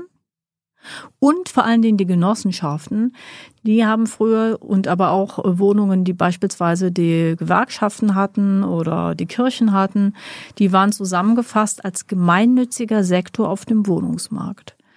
Ähm, Warum die, hat man das gemacht? Warum hat man das gemacht? Weil das Land zerstört war, weil das Land schnell wieder aufgebaut werden musste und weil man auch schon in der Weimarer Republik mit diesem Prinzip damals auch schon das Land wieder aufgebaut hat. Mm, man konnte nicht wie heute sagen, ja, soll sich doch jeder selber kümmern und selber bauen, sondern es war ganz klar, die Leute haben das Kapital nicht, die Kompetenzen nicht. Das muss im Grunde müssen es die kommunalen Wohnungsgesellschaften, die Genossenschaften machen. Also es gab ganz viele Arbeiterbauvereine, Genossenschaften, die dieses Land aufgebaut haben. Und darin wurden sie von der Politik systematisch unterstützt mit Förderung, aber sie wurden auch steuerlich privilegiert, wenn sie bezahlbaren Wohnraum gebaut haben. Und diese Aufbauleistung, die war relativ rasant und hat äh, dazu geführt, dass es einen sehr großen Anteil eben an gemeinnützigen Wohnungen gab, sehr, sehr viele Sozialwohnungen gab, dass vor allen Dingen bezahlbare Wohnungen gebaut wurden. Und ähm, das war ein ganz großes Verdienst. Und ja, wer sich heute anschauen will, wie das funktioniert hat, der muss heute nach Wien fahren, weil da wurde anders als in Deutschland die Gemeinnützigkeit nicht abgeschafft. Es wurden Sozialwohnungen gebaut mhm. und die wurden, die waren bezahlbar weil diese Gemeinnützigkeit nicht dazu geführt hat, dass, keine Ahnung, ein Unternehmen, das sonst Wohnungen bauen würde, wie heute, mhm. immer Profit machen muss.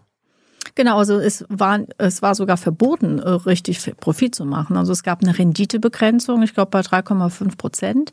Es gab vor allen Dingen ganz das zentrale Baustein, äh, und das war auch der Stein des Anstoßes für die anderen, war die sogenannte Kostenmiete. Also es durfte nur die Miete verlangt werden, die quasi der Hausbau und der Unterhalt und der Abteilung des Kredits gekostet hat. Das ist die Kostenmiete. Aha. Also das, was man heute fast als normal begreift, das ist ein Teil der Miete als Dividenden an die Aktionäre gezahlt werden. Das war quasi verboten. Also alles, was dort erwirtschaftet wurde, ähm, musste quasi im System bleiben. Man konnte es bestenfalls ausgeben, um neue Sozialwohnungen zu bauen. Ähm, das war das Prinzip. Und wer sich daran gehalten hat, wurde im Gegenzug mit diversen Steuererleichterungen belohnt. Heute machen wir es umgekehrt. Heute belohnen wir sozusagen diejenigen, die mit Wohnungen spekulieren. Das war das Gemeinnützigkeit. Äh, es gab einen Mietendeckel. Mhm. Ja, so eine Art Mietendeckel oder das so. haben sie wahrscheinlich nicht so genannt. Ja, nicht so genannt. Also es gab eigentlich seit der Weimarer Republik eine sogenannte Friedensmiete. Also dass man, äh, damals hatte man nämlich ganz ähnliche Probleme wie heute übrigens. Man hatte Inflation, Wohnungsnot und hat dann gesagt, äh, wir brauchen irgendwie eine regulierte äh, Miet, irgendeine Mietenregulierung. Man hat dann die von 1914 genommen und äh, die galt sozusagen als äh, Obergrenze.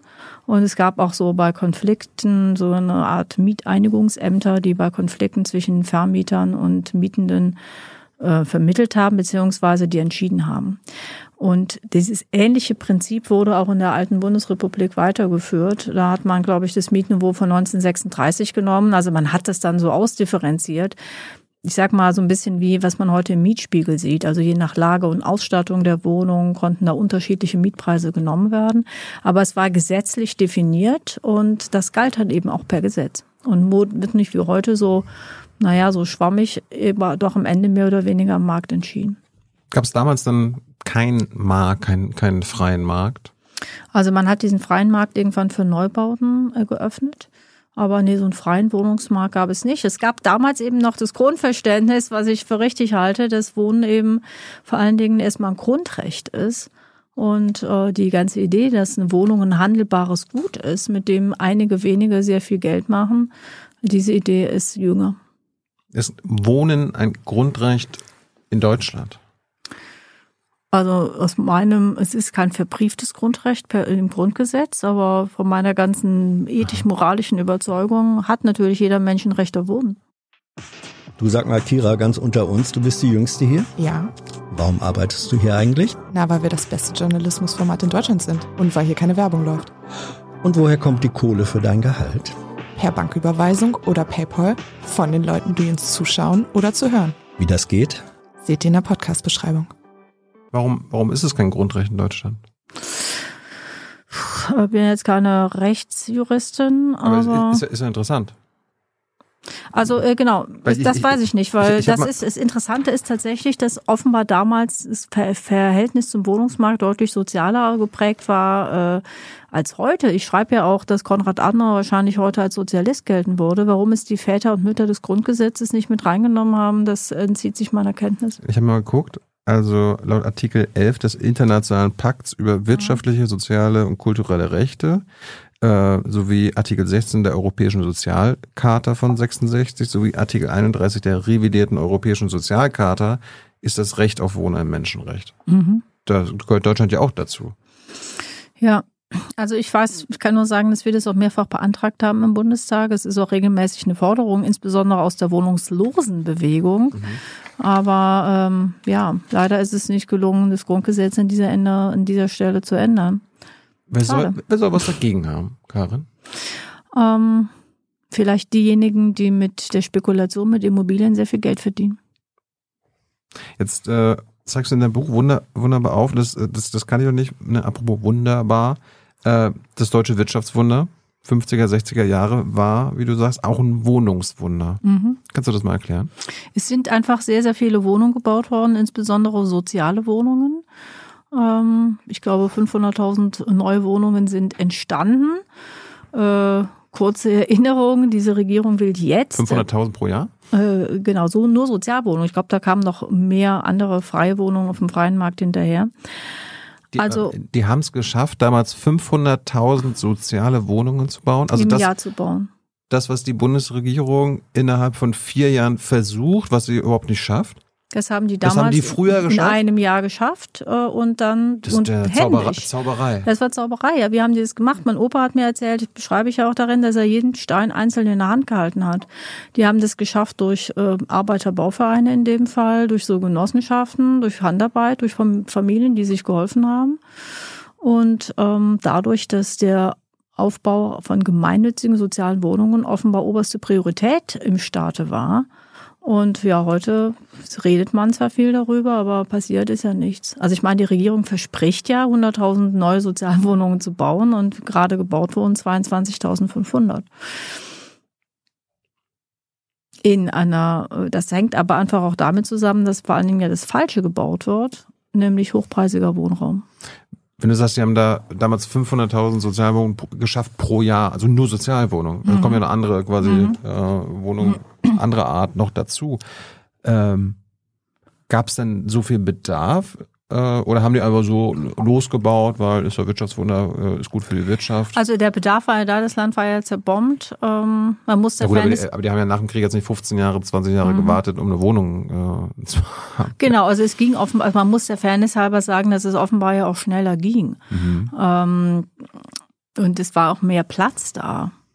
Also das Land war noch nicht so zugebaut, wie es heute ist. Das war sicherlich ein Grund. Ich würde mal annehmen, dass diese Genehmigungsverfahren offenbar auch offenbar schneller gingen als heute. Aber ja, mich, ich habe auch irgendwo mal gelesen, ich müsste es jetzt verifizieren, aber ich glaube, Tegel wurde, der Flughafen Tegel wurde, glaube ich, in drei Jahren gebaut und dann BER hat, glaube ich, 20 gedauert oder so das müssen wir aber nochmal nachrecherchieren. Ich setze es jetzt mal in Ecke geklammern, aber so in, in etwa aber, war das. Aber ist doch krass, wir haben technologischen Fortschritt, ja. äh, Baufortschritt, äh, handwerklichen, mhm. äh, technischen Fortschritt, würde ich meinen. Mhm. Dann dauert das als länger? Also ich denke, es sind zwei Sachen, die da, vieles ist da schiefgelaufen, aber das eine ist der ganze Bürokratismus, den wir heute haben.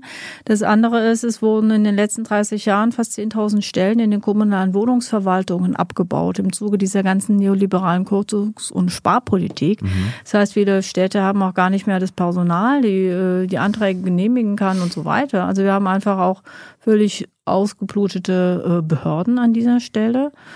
Und das andere ist, heute brauchst du auch einen riesigen Berg an Kapital, weil dieser ganzen Spekulation mit Immobilien, diesen Preissteigerungen beim Boden überhaupt nichts entgegengesetzt wurde. Jetzt hast du gesagt, damals äh, nochmal zurück zu den Bau von sozialen Wohnungen. Mhm. Heutzutage, wenn man irgendwie von Sozialwohnungen spricht, ich meine, das schwingt dann immer mit, das sind halt die Wohnungen für die armen Leute. Mhm. Das war ja ganz anders angelegt. Also die Idee war eigentlich, dass der soziale Wohnungsbau für die unteren und für die mittleren Schichten baut. Und ähm, das war äh, das war der Anspruch. Und wenn man das genau nimmt, äh, also wir hätten, wenn man, es gibt so ein Kriterium, wer eine Sozialwohnung bekommen kann, das nennt sich Wohnberechtigungsschein und es gibt da eine Analyse vom Pessel-Institut, die sagen, es hätten wahrscheinlich theoretisch ähm, 11 Millionen Haushalte in Deutschland einen Anspruch auf einen Wohnberechtigungsschein.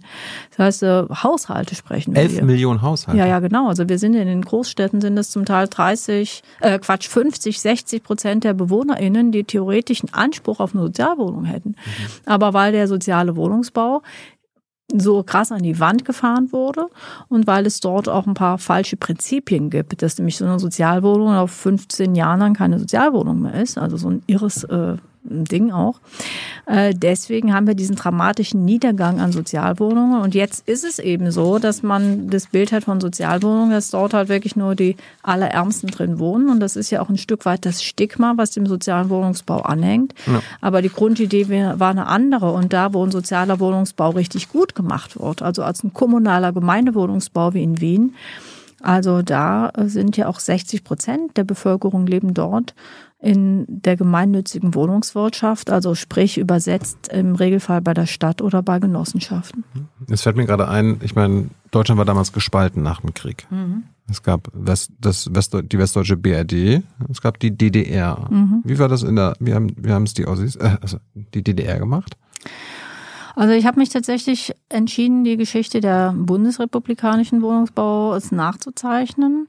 Ich glaube, in der DDR war es vor allen Dingen noch staatlicher Wohnungsbau. Mhm. Ähm, viel kritisiert wird, dass, sage ich mal, der Altbaubestand dort nicht gepflegt, nicht modernisiert wurde und zerfallen ist. Und das muss man ja, glaube ich, auch sagen. Das war ja nach der Wende augenscheinlich. Ähm, man hat dann vor allen Dingen in ähm, den industriellen Plattenwohnungsbau investiert und äh, dadurch Wohnraum geschaffen. Das hat ja heute einen ganz schlechten Ruf. Ähm, die Platte ist ja so eine Art Schimpfwort für zumindest viele Westdeutsche. Man muss allerdings sagen, ich dass es. viele Berliner, die froh sind, dass sie hier eine Plattenwohnung haben. Das wollte ich gerade sagen. Äh, deswegen will ich das erwähnen. Gerade in der DDR war das sogar zum Teil ein Privileg oder ein großer Fortschritt, wenn man eine Wohnung in der Platte bekommen hat. Heute ist es jetzt wieder so, dass Leute überhaupt froh sind, dass sie eine Wohnung haben. Aber in dem politischen Diskurs, in dem ich mich bewege, nämlich im Bundestag, ist die Platte. Ja, wenn ich sage sozialer Wohnungsbau, heißt es ja, die wollen die Platte wieder aufbauen. Äh, das ist natürlich äh, von Leuten, die selber in der Platte gewohnt haben. Also diese Abwertung dort findet statt. Und ja, tatsächlich, heute ist es so, wenn es nicht in einigen ostdeutschen Städten oder auch in Berlin noch ein paar Platten in der Innenstadt geben würde, würden Leute mit dem Durchschnittseinkommen da gar keine Wohnung mehr haben. Mir fällt gerade an, ich komme ja aus dem mecklenburgischen Malchin, da hatten wir auch Plattenbau. Mhm. Mein Opa war Hausmeister mhm. in dem Plattenbau. Erstens, Opa hatte die beste Wohnung mhm. in der Platte. Mhm. Und gleichzeitig war er natürlich so Chef, ich kam überall hin und so weiter. Es war, es war wirklich geil. Absolut. Also das war damals so, okay, bekomme ich es zumindest auch erzählt von meinen ostdeutschen Genossinnen und von Bürgerinnen und Bürgern. Es war wirklich, man war total froh, wenn man eine Wohnung in der Platte bekommen hat. Es gab eine Heizung, es gab warmes Wasser, es war eine mhm. neu gebaute Wohnung. Und das ist auch eines dieser Themen, diese Abwertung der Platte ist auch für viele wirklich ein Stich ins Herz. Woher kamen die? Die Abwertung der Platte. Ja, war das irgendwie so äh, also DDR-Ding oder was? Weil ja, es ist die allgemeine Abwertung von alles, was aus der DDR kam, aber äh, man muss sagen, dass die Konservativen in Westdeutschland schon immer ihren Feldzug gegen die Platte und gegen den sozialen, nicht, schon immer nicht, das stimmt nicht, das mhm. ist auch interessant, aber spätestens in den 80er Jahren unter Kohl fing das an, dass man so Stimmung gemacht hat gegen die Platte, gegen den sozialen Wohnungsbau da äh, wurde also systematisch auch von der CDU im Bundestag so gegen die Ghettobildung äh, argumentiert. Und klar, man würde heute so Sachen wie die Gropiusstadt zum Beispiel in Berlin jetzt nicht mehr bauen, wo man, sage ich mal, viele Wohnklötze an den Stadtrand klatscht und sich dann auch soziale Problemlagen dort äh, bündeln. Das würde man, sollte man heute so nicht mehr machen. Aber äh, da gab es natürlich auch eine kulturelle Abwertung äh, von Menschen, die in diesen Häusern leben oder auch leben müssen. Ähm, heute, Karin, haben wir immer noch sozialen Wohnungsbau. Mhm. Äh, ist doch gut, oder? Ja, ich bin froh, dass es noch Sozialwohnungen gibt. Ich sage aber auch, wir müssen nicht nur mehr bauen, es muss auch anders laufen. Und dieses Prinzip, einmal Sozialwohnung, immer Sozialwohnung, ist ja total logisch. Das müssen wir endlich etablieren.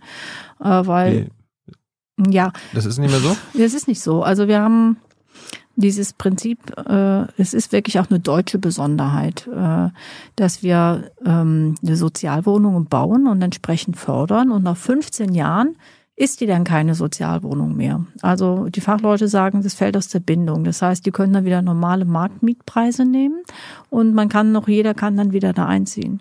Das führt leider in vielen Städten dazu, wenn diese sogenannten Bindungen auslaufen, dass dann diese Gentrifizierungsprozesse einsetzen, weil dann werden die Mieten angehoben. Die Leute, die da drin wohnen, können die nicht mehr bezahlen und es ziehen andere Wohlhabendere ein. Aber der Staat fördert Wohnungsbau für mhm. ne, so, so, äh, ökonomisch Schwächere, mhm. äh, damit die da leben können. Mhm. Und das soll ja so bleiben. Nach 15 Jahren sagt er, vielen Dank, jetzt kann der Nächste einziehen. Ja, es ist völlig absurd. War das, war, war, das, war das damals auch so als 500.000? Hm, das, dieses Prinzip war damals schon immer so. Deswegen sagen so linke Stadtsoziologen wie Ante Holm sagen, das war eigentlich so eine Art Wirtschaftsförderung mit mhm. sozialer Zwischennutzung. Aber das äh, spricht einen ganz wichtigen Punkt an. Selbst wenn die Regierung ihre Neubauzahlen beim sozialen Wohnungsbau erreichen würde, haben wir immer noch die absurde Situation, dass am Ende vielleicht mehr Sozialwohnungen wegfallen durch diese auslaufenden Bindungen als neu gebaut werden. Mhm. Deswegen sage ich ja, wenn wir einen Neustart im sozialen Wohnungsbau machen, dann müssen wir nicht nur mehr bauen, wir müssen auch dafür sorgen, dass einmal Sozialwohnung immer Sozialwohnung gilt. Und das würde mal erreichen mit diesem Konstruktion gemeinnütziger Wohnungsbau. Da war mir, war mir mal wichtig, weil du ja gesagt hast, in der DDR wurde staatlich gebaut. Mhm. Jetzt verstehen vielleicht manche, ja, du bist ja dafür äh, hin, wieder zurück zur Gemeinnützigkeit, mhm. genossenschaftliches Bauen und so weiter. Erklär nochmal, was der Unterschied ist zwischen, dass der Staat baut mhm. und wenn du sagst, ja, kommunale Ebene, Genossenschaften mhm. äh, stärken, Gemeinnützigkeit. Da verstehen, glaube ich, auch viele, äh, das ist doch auch staatlich. Ja, also genau genommen ist der Staat ja der Bund und die Länder und die mhm. Kommunen, die sind die Kommunen, also genau. die Städte und Gemeinden. Und nach meiner Auffassung sollte es vor allen Dingen so sein, dass der Staat die Städte und Gemeinden und auch die Genossenschaften wieder in die Lage setzt, dass sie bauen und Wohnungen zum Beispiel auch aufkaufen. Also so eine Art Rekommunalisierungsprogramm auflegt. Ähm, also das wäre total gut, äh, wenn das passieren würde. Ähm, aber macht er nicht. Also was, wir haben ja gerade eine Baukrise beispielsweise, also Bautätigkeit ist eingebrochen. Da sagt die Regierung ja, wir machen jetzt so eine Sondersteuerabschreibung von sechs Prozent, also ist ziemlich viel. Frage ich nach, ja, was soll jetzt damit gebaut worden, ist egal. Also das spricht, also irgendjemand der jetzt sich die zehnte Villa baut, bekommt da jetzt eine sechs Prozent äh, von kann von der Steuer absetzen. Oder jemand, der nur Lofts baut, also völlig am Bedarf von bezahlbaren Wohnungen vorbei, kann es auch von der Steuer absetzen. Das heißt, wir machen heute eigentlich so eine Art äh, Steuersparmodelle für die Oberschichten, aber halt keine soziale Wohnungspolitik. Ähm, deine Partei habe ich jetzt hier Fraktionsposition zum Wohnen. Ich schätze mal, das ist auch auf dich zurückzuführen. Ihr sagt, es fehlen mindestens fünf Millionen mhm. Sozialwohnungen in Deutschland. Wie kommt ihr auf die Zahl? Das sind Zahlen vom Pestel-Institut. Das ist also ein das was? Pestel-Institut. Das okay. ist ein wissenschaftliches Institut, was im Aufbau, äh, im Auftrag, ich glaube, vom Verbändebündnis Wohnungsbau diese Studie gemacht hat. Ich glaube, die ist sogar schon ein bisschen älter, mhm. weil äh, das, also ich glaube, heute berecht würde man den tatsächlichen Bedarf vielleicht sogar höher, schon größer einsetzen. Also das habe ich jetzt nicht selbst ausgerechnet. Das war diese Studie. Die haben dann Haushaltseinkommensgrenzen zur Grundlage genommen, den Bedarf an äh, bezahlbarem Wohnraum etc. So, bei euren Forderungen, mhm. das ist jetzt die äh, Forderung deiner Partei, deiner Fraktion, mhm. sagt ihr, wenn wir mindestens fünf Millionen Sozialwohnungen, mhm. die uns fehlen haben, 250.000 Sozialwohnungen pro Jahr. Mhm.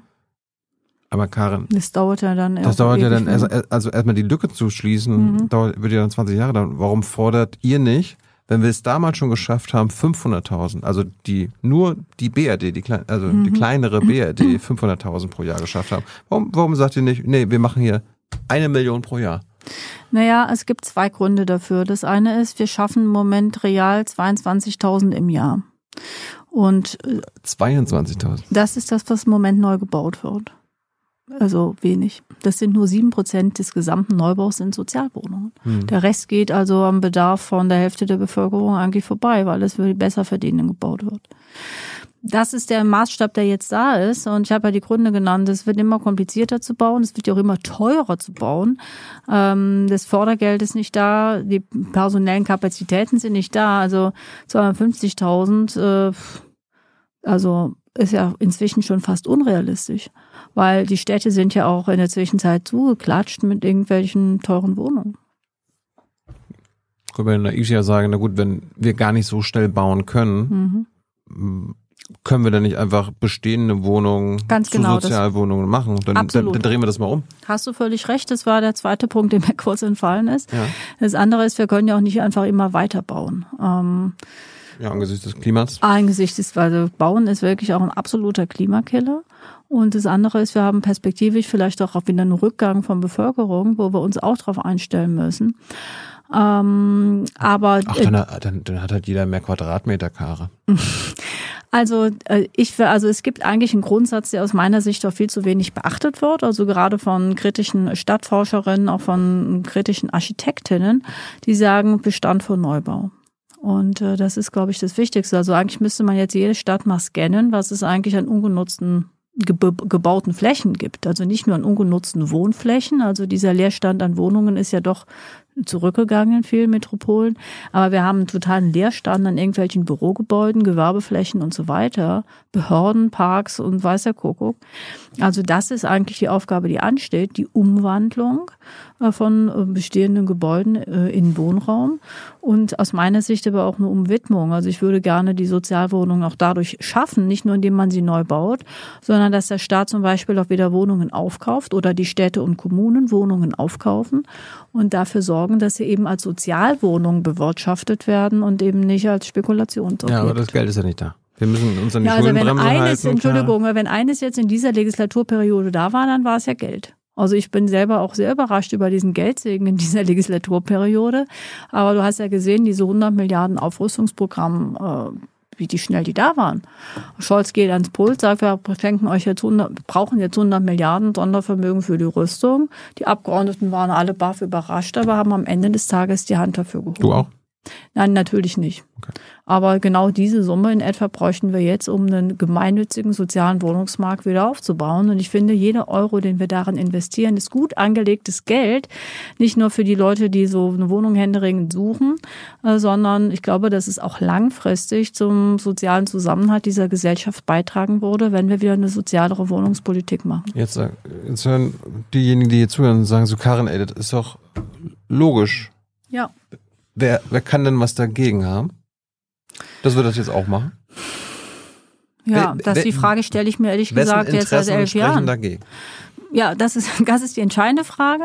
Welche Interessen schreiben die Leute, die mit dem Bau von Wohnungen Geld verdienen? Und man macht halt mit dem Bau von teuren Wohnungen deutlich mehr Gewinn als mit dem Bau von Sozialwohnungen. Ja, aber, aber Und das ist ja Wo- genau Wo- der Punkt. Vonovia will jetzt ja gar nicht mehr bauen. ja, da hält sich jetzt mal Mittler an den Grenzen, weil ich ja sowieso finde, dass Wohnungen nicht in die Hände von börsennotierten Aktiengesellschaften gehören. Ja, aber, aber, aber selbst diejenigen, die teure Wohnungen bauen, selbst die werden offenbar nicht mehr gebaut, oder? ähm, also ich Also- meine, also- ich habe also kürzlich der Bau- eine- ich der hab- Baurückgang ist Es allgemein. gibt einen allgemeinen Baurückgang, aber was ich auch gelesen habe, dass möglicherweise der Baurückgang äh, am dass der Baurückgang am äh, äh, dort, wo es wirklich um diese ganz teuren Wohnungen geht, dass er da eben, dass da nicht so ein Einbruch ist, weil die Leute, die so ganz, ganz reich sind, für die ist es auch egal, wenn man jetzt irgendwie die Baupreise um 10 Prozent steigen. Und ich finde ja, wenn ich das sagen darf, ähm, wenn Vonovia nicht mehr baut, ich weine dem jetzt keine Träne hinterher, weil es ja äh, jetzt genau die Aufgabe wäre, wo die Städte bauen müssen. Und ich finde auch, weil eine Frage war, soll der Staat bauen? Also ich finde schon auch, dass der Bund und die Länder, also der Staat vielleicht jetzt auch mal einsteigen könnten in den Wohnungsbau. Also vor zwei Jahren hat der Bund, rate mal, wie viele Wohnungen der Bund gebaut hat in einem Jahr. Tausend. Genau, es waren sechs. Der Bund, der die ganze Zeit sagt, bauen, bauen, bauen, hat faktisch sechs Wohnungen gebaut. Ich will dich nicht verschweigen, dass es, glaube ich, im letzten Jahr schon 76 waren. Und sie haben jetzt äh, sogar irgendwie eine Zielstellung von 3000 irgendwann mal in weiter Ferne. Aber wenn wir uns vor Augen halten, dass der Bund früher einer der größten Vermieter war, mit, ich glaube, einer halben Million Wohnungen bundesweit, dann könnte da ja eigentlich auch mehr kommen. Finde ich. Zurück zu dir. Wir haben noch circa eine halbe Stunde, bis Hans Mhm. mit, mit den Zuschauerfragen ist. Wir haben leider nur eine endliche Zeit, äh, falls ihr Fragen habt. Also eine halbe Stunde habt ihr noch, um Hans die an die äh, Hand zu geben in Sachen Wohnen, Bauen, Mieten. Äh, darum lass uns mal weitermachen. Mich hat nochmal interessiert, wir haben ja auch immer noch einen Leerstand Ja. von sogenannten, das fand ich auch gut, marktaktiven Wohnungen. Mhm. Kannst du kurz erklären, was damit auf sich hat und warum die leer stehen? Also ich glaube, dass es nach wie vor eine Art spekulativen Leerstand gibt. Es gibt immer noch Leute, die sagen, ja, ich kaufe die Wohnung mal und dann lasse ich die leer stehen. Und bei diesen Preisentwicklungen ist es einfach für mich viel günstiger, wenn ich die in zwei Jahren wieder verkaufe, weil mit nichts kann man gerade so viel Rendite machen wie mit dem Wiederverkauf und Wiederverkauf mhm. von äh, leerstehenden Wohnungen. Jetzt hatte ich gesehen, äh, offizielle Zahlen sind 600.000. Äh, und ihr sagt sogar, also in eurem Papier von mhm. den Linken, fast zwei Millionen stehen leer. Wie kommt, woher kommt die Diskrepanz? Hm, muss ich passen. Kann ich gerne nochmal recherchieren, aber du, das ist generell so. Wir haben ähm, in vielen äh, Wohnungszahlen und Statistiken unterschiedliche Aussagen. Wir wissen nicht, wem die Städte gehören. Also, ähm, es gibt wenig Statistiken dazu und es besucht, äh, es sind dann immer Untersuchungen, die verschiedene Institute machen, zum Teil anhand von verschiedenen Kriterien. Deswegen ähm, kommt es manchmal in dem Gebiet auch zu unterschiedlichen Zahlen. Das müsste ich jetzt konkret nachsehen. Apropos. Und es sind wahrscheinlich ist schon auch Leerstand zurückgegangen. Das muss man auch dazu sagen. Apropos wem was gehört. Äh, mhm. ganz kurz, weil das haben wir auch immer auf der Bundespressekonferenz. Also mhm. Thema Immobilienregister und mhm. russische Sanktionen. Mhm. Ja, also gibt ja auch hier viele äh, Russen, die sich in den letzten Jahren, Jahrzehnten hier in Berlin oder in anderswo teure. Mhm. Baden-Baden hört man da immer wieder, Frankfurt, äh, Deutschlandweit, so, deutschlandweit ja. riesen, mhm. also teure Immobilien mhm. haben. Äh, wenn, wenn wir ein Immobilienregister hätten, also dann müssten wir nicht nur welchem Russen wo welche Sachen gehören. Dann könnte man diese Sanktionen, die die Oligarchie treffen sollen, auch endlich mal ordentlich durchsetzen, ja. Wer hat was dagegen, dass wir das nicht haben? Weil wir sind doch zu Recht gegen diesen Kriegstreiber aus Russland. Ja, das ist auch so ein ganz großes Rätsel oder so eine ganz große schreckliche Erkenntnis, die ich auch bei meinen Recherchen dann hatte, dass wir eigentlich in Deutschland so ein Grundbuchsystem, ein Register haben, was Jahrhunderte alt ist und was ähm, dafür sorgt, dass die Städte selber nicht wissen, wem ihre Stadt gehört. Also es gab mal so ein Interview mit einem führenden, mit einem früheren Berliner Bausenator, wem die Stadt gehört. Und er konnte es am Ende nicht beantworten, weil er es ja auch nicht weiß. Und er am Ende des Tages auf die Recherchen von kritischen Journalistinnen oder vom Netzwerk Steuergerechtigkeit zurückgreifen muss, die in mühevoller Kleinarbeit es versuchen äh, herauszufinden, weil diese Wohnungsregister eben nicht zentral sind, weil sie häufig auch gar nicht digitalisiert sind, weil es bundesweit Zahl, glaube ich, 200 Grundbuchämter gibt, in denen das alles äh, verstreut ist. Also das ist einmal da sind wir wieder bei dieser Verbürokratisierung von mhm. allem und mangelnder Digitalisierung. Aber es ist offenbar häufig äh, vom Finanz, also das wird seit vielen Jahren kritisiert, gerade von denjenigen kritisiert, die gegen Geldwäsche sind, weil dieses ganze System führt eben dazu, dass Deutschland vermutlich super interessant ist für Geldwäsche im Immobilienbereich. Also es gibt äh, Schätzungen. Weil man nicht nachvollziehen kann, wem was gehört. Genau, weil man nicht nachvollziehen kann, wem was gehört. Und ich habe da so eine Zahl, also nicht nur gelesen, sondern die steht in einer Studie, dass man davon ausgeht, dass äh, phasenweise bis 20 bis 30 Milliarden, also Immobilie, Geld gewaschen wurde in Immobilien in, in Deutschland in Höhe von 20 bis 30 Milliarden im Jahr. Das sind gigantische Summen. Also im Vergleich dazu, sozialer Wohnungsbau sind im Moment drei Milliarden im Jahr und das mhm. ist schon viel mehr als in der Vergangenheit. Also äh, da findet ganz viel Geldwäsche im Immobilienbereich vermutlich statt. Dafür gibt es zwei Gründe. Das eine ist dieses äh, Grundbuchsystem und auch mangelnde Transparenz bei Firmengeflechten. Ähm, die äh, das was bis heute nicht richtig angegangen wurde. Das andere ist, dass man in Deutschland tatsächlich bis vor kurzem eine Immobilie mit einem Koffer voller Bargeld kaufen konnte. Ja, irgendwie muss dieses Geld, was aus Waffenhandel, Schutzgelderpressung, Prostitution und Drogenhandel kommt, ja in den normalen Kreislauf mhm. rein. Mhm. Und da ist es offenbar sehr lange attraktiv gewesen, äh, das in, mit deutschen Immobilien zu tun. Ja, wer hatte was dagegen? Das Bundesfinanzministerium hat es eigentlich sehr lange gut geheißen und auch Olaf Scholz hat sich persönlich äh, noch für diesen Bargeldkauf von Immobilien eingesetzt. Hm, es gab irgendwo mal so eine verräterische Antwort des ähm, Ministeriums, weil sie gesagt haben, ja, es wäre ja eigentlich ganz gut, es sei ein Standortvorteil für Deutschland, weil dann die ganzen Investitionen ins Land kämen. Aber dass diese Investitionen am Ende in irgendeiner Luxemburger Briefkastenfirma landen, äh, oder eben auf die russische Oligarchie zurückzuführen sind oder auch auf die Mafia in Italien, das äh, hat man, da hat man es nicht so genau genommen, weil Geld stinkt nicht. Das stimmt. Äh, kurz mal zum Leerstand. Hab ich, die Frage habe ich vergessen. In Ostberlin weiß ich, ich weiß nicht, ob es ganz in der DDR so war. Es gab ein Leerstandsverbot. Mhm. Ja. Es gibt, Ähm. hat man jetzt wieder versucht einzuführen. Das äh, äh, Begriff heißt heute Zweckentfremdungsverbotsverordnung. Also ein geiler bürokratischer Begriff. Ja.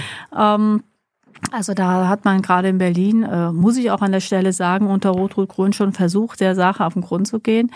Nach meinem Kenntnisstand ist es aber ganz schwer, das äh, zu kontrollieren, weil auch einfach das Personal fehlt, um das tatsächlich zu nachzuvollziehen. Ähm, dann hatte ich das Thema. Es geht ja nicht nur um Wohnungsbau. Mhm. Äh, Menschen können ja auch in Häusern leben. Mhm. Ähm, früher war es ja so, erzählen mir meine Eltern und Großeltern, wenn du eine Arbeit hattest, konntest du irgendwann, wenn du wolltest, dir auch ein Haus bauen und, und äh, darin leben und dann über Jahre abbezahlen.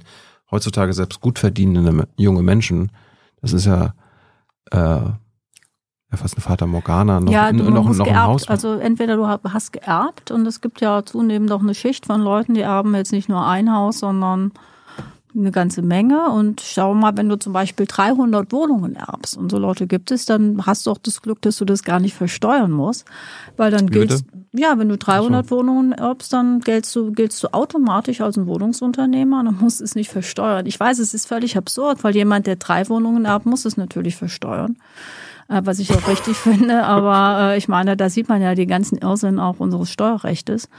Und ähm, das ist genau das Problem. Also ich, äh, der Untertitel von meinem Buch lautet ja auch, wie die Immobilienspekulation das Land spaltet. Und im Kern ist es so, dass von diesem Immobilienboom vor allen Dingen die oberen zehn Prozent der Bevölkerung massiv äh, profitiert haben. Und die anderen kommen einfach nicht mehr hinterher. Und ähm, das führt tatsächlich zu einer immer ungerechter werdenden Vermögensverteilung. Es führt zu einer Benachteiligung derjenigen, die heute jung sind.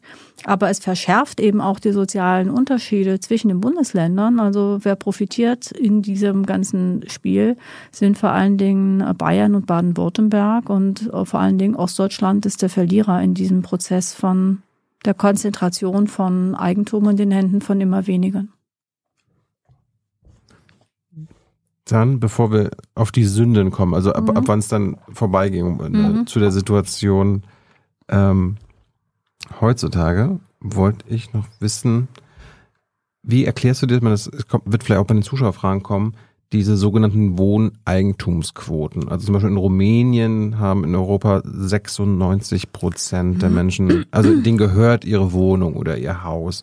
In Spanien 76 Prozent. Äh, andere Länder sind auch weit. Bei Deutschland ist es nur circa 50 Prozent. Also das hat tatsächlich mit der Geschichte zu tun. Ja. Und ich würde so, und äh, Schweiz ja auch relativ wenig. Ja.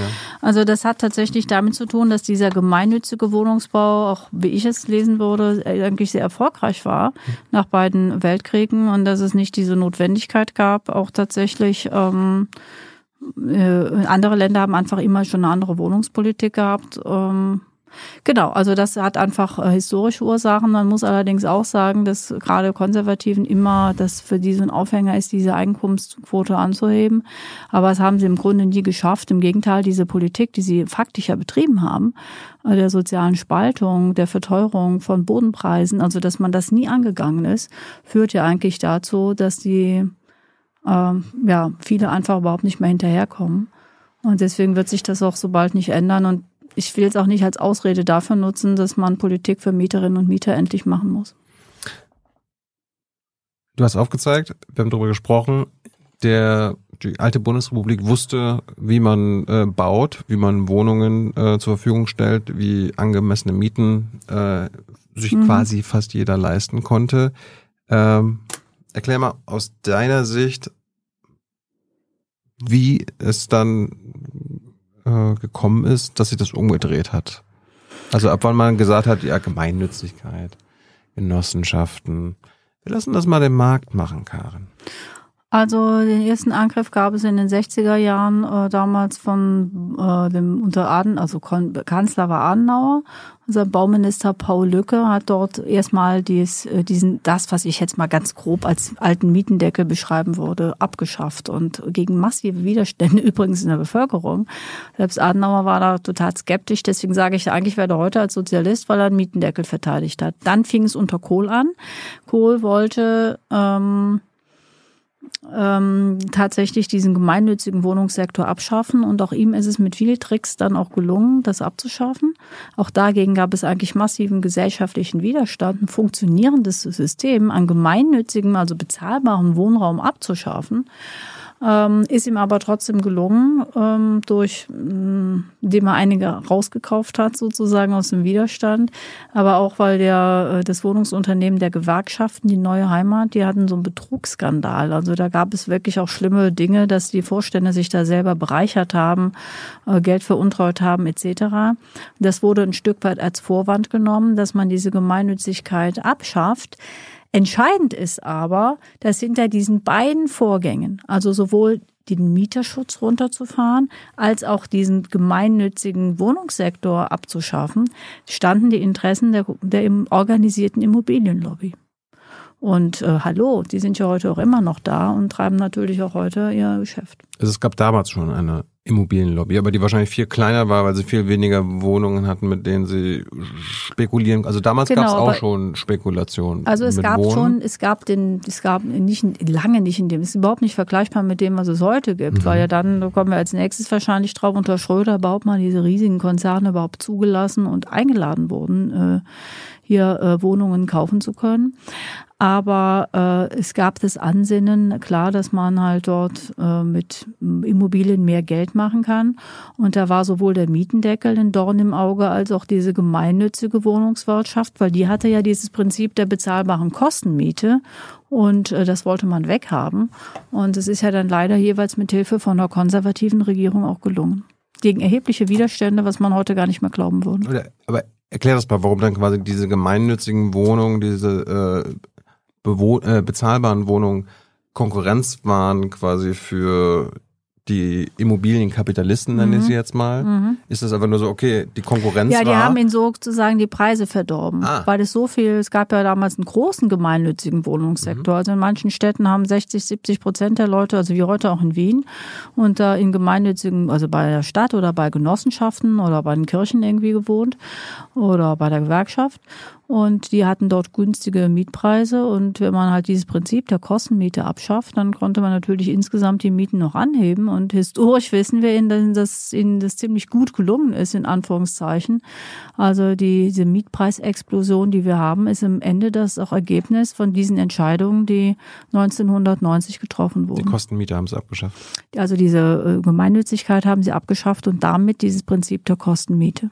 Das heißt, äh, ich glaube, heutzutage ist, glaube ich, ein Drittel, wenn man irgendwie in einer Wohnung in Berlin mhm. mhm. lebt, die einem äh, Wohnungsbaukonzern, also mhm. einem Immobilienkonzern gehört, dann mhm. ist ein Drittel der Miete geht in die Dividende, beziehungsweise in den Gewinn dieses Konzerns. Absolut. Also ich habe für Vonovia ein bisschen ausgerechnet, wenn du die Dividende umlegst auf die Wohnungen, dann waren das 190 Euro pro Wohnung im Monat, nicht im Jahr. Äh, das ist jetzt äh, fachpolitisch nicht. Da musst nicht, du aber die Aktien kaufen von denen. Dann also das ist fachpolitisch nicht ganz. Da gibt's auch Bewertungsgewinne und irgendwelche Bilanzierungstricks. Aber ja. man sieht, äh, wie viel heute. Ich meine heute, es ist ja. Früher hat man gesagt, niemand soll mehr als 30 Prozent des äh, Einkommens für die Miete auszahlen. Heute ist es ja 50 Prozent äh, total normal inzwischen. Ich, ich, und das ist das Ergebnis von dieser krassen Politik der Deregulierung, der Liberalisierung. Also übersetzt, der Markt soll es alleine richten. Äh, ich meine, Vonovia gibt es ja schon eine, eine Weile. Ich habe mal geguckt, allein von 2013 bis 2020 mhm. hat sich der, hat sich die Marktkapitalisierung von mhm. Vonovia verneunfacht von 3,8 Milliarden Euro auf 33,8 Milliarden Euro. Die waren dann mehr wert als zum Beispiel Volkswagen. Ja, im Moment befinden sie sich ja in der Krise und ich finde, dass diese Krise jetzt genutzt werden muss, um in diese Wohnungen auch wieder zu entziehen. Da gibt es mehrere Möglichkeiten. Das eine ist die Initiative Deutsche Wohnen und Co. enteignen, aber gemeint ist vergesellschaften. Mhm. Ähm, aber man könnte auch ein paar andere Sachen machen, um dafür zu sorgen, dass weniger Menschen einen Teil ihrer Wohnkosten im Grunde am Ende nur für die Aktionäre aufbringen müssen. Jetzt hast du so oft äh, das Beispiel Wien genannt. Wie hat es mhm. Wien denn äh, seit Jahrzehnten offenbar geschafft, dass das, was äh, unser Schicksal oder das, das Schicksal Deutschlands hier in Sachen Wohnen, Mieten und so weiter äh, war, abzuwenden? Ja, sie haben es einfach nie aufgegeben und ähm, sie haben es anders gemacht. Äh, in Wien musst du auch bestimmte Kriterien, also dieser Zugang, den man zu einer Sozialwohnung hat, also dieser Wohnberechtigungsschein mhm. mit anderen Begriffen, musst du den in Wien, also sie haben Bedingungen äh, eingeführt, wie man ähm, mit, also Einkommensgrenzen eingeführt, mit denen man eine Wohnung im äh, gemeinnützigen Wohnungsbau äh, bekommen kann. Also bis, aber es geht ja bis weit in die Mittelschichten hinein. Also lange Rede, kurzer Sinn, sie haben es nie abgeschafft. Sie haben ihren äh, gemeinnützige Wohnungswirtschaft sinnvoll reformiert. Und bei uns war es leider so, anstatt es zu reformieren, hat man gesagt, weg damit. Und die Folgen von diesem folgenschweren Fehler zahlen die Mieterinnen und Mieter heute mit ihrem Geld ähm, wo wir gerade bei Vonovia noch mhm. waren und bei Immobilienlobby. Ähm, warum ist denn diese Immobilienlobby so mächtig? Ich meine, bei der Autolobby oder Autoindustrie wissen wir das ja, da stecken ja viele Arbeitsplätze und so weiter hinter. Warum ist das, warum hat die Immobilienlobby äh, so viel Einfluss auf die Politik? Naja, zum, das eine ist, weil es ziemlich viele sind, weil ziemlich viel Geld dahinter steht. Ich habe das mal ausgewertet. Es gibt jetzt so eine Art Lobbyregister, also wo sich alle Lobbyistinnen registrieren müssen. Und ähm, wenn man jetzt sieht, die äh, Lobbyisten, äh, sage ich in Anführungszeichen, des Deutschen Mieterbundes, das sind vier. Und von der Immobilienlobby sind es 144. Und ich habe wirklich eine sehr konservative Rechnung gemacht. Also da ist die Bauindustrie noch gar nicht mit reingerechnet. Mhm. Da sind noch diese ganzen Finanzmarktlobbyisten noch nicht mit eingerechnet, die ja gleichzeitig auch mit Immobilien zu tun haben. Also es gibt einfach sehr, sehr viele davon. Das Ganze ist mit sehr, sehr viel Geld untersetzt. Und deswegen können die so eine Art Blase erschaffen, in der ihre Themen, ihre Forderungen so als das der Normalfall gelten. Und es gibt ganz wenig Aktive, die äh, am Ende Politik äh, machen aus Sicht der Wohnungslosen oder ich würde ja sagen, wir müssen Wohnungspolitik von unten machen. Also vielleicht mal bei denen anfangen, die die größten Probleme auf dem Wohnungsmarkt haben und nicht bei da, wo man das meiste Geld mitmachen kann. Ich habe mir apropos Geld mal angeguckt, also Fahrzeugbau in Deutschland bei 2020, bei 2020 war die Wertschöpfung lag bei 132 Milliarden Euro in Deutschland. Mhm. Beim Immobilienmarkt äh, betrug der, die Bruttowertschöpfung 670 Milliarden Euro. Das Absolut. 20 Prozent der gesamten Bruttowertschöpfung in Deutschland. Also das ist ein ganz wichtiger Punkt. Schon alleine der enorme Wirtschaftsfaktor, der dahinter steht, ist natürlich auch einfach ein Türöffner in den Ministerien. Ja. Also das ist ja nicht nur, dass es mehr Leute sind, sondern alle meine Anfragen ergeben, dass die Gespräche, die jetzt auch auf höchster Ministerebene geführt werden mit den Immobilienlobbyleuten, ein Vielfaches das übersteigt, was mit Mieterinnen und Mietervertretern gesprochen wird. Da reden wir von den realen Leuten noch überhaupt nicht. Das heißt, die haben schon alleine wegen ihrer Wirtschaftsleistung ähm, einen ganz anderen Zugang natürlich zur Macht äh, und zu politischen Entscheiderinnen und Entscheidern. Ähm, aber man muss ja leider sagen, dass es auch ganz viel mit äh, Sponsoring zu tun hat. Ähm, hm. Es gibt ja hier diese ganz bekannte äh, Beispiel, das du auch, glaube ich, schon mal diskutiert hast, dass ja zum Beispiel der Berliner äh, Immobilienunternehmer Christoph Gröner der CDU vom Wahlkampf 800.000 Euro gespendet hat und noch ein paar Bedingungen formuliert hat, die dafür erfüllt werden. Der Kai Wegner hat gesagt, dass er soll sowas gegen die Obdachlosen tun. Ja. Karen. Wenn er einen seiner 41 Porsches verkaufen würde, könnte man ja schon vielleicht einen Obdachlosenwohnheim davon bauen. Apropos Macht, wir haben jetzt auch zum ersten Mal, glaube ich, seitdem ich hier in Berlin äh, mhm. arbeite, eine Bundesbauministerin, mhm. äh, Frau Geiwitz. Mhm. Finde ich lustig, äh, weil bauen will diese Ministerin ja nicht. Ist es so? Ja, sie will ja quasi nur äh, den Profit für die Baukonzerne, die Immobilienkonzerne mhm. so attraktiv machen, damit sie bauen.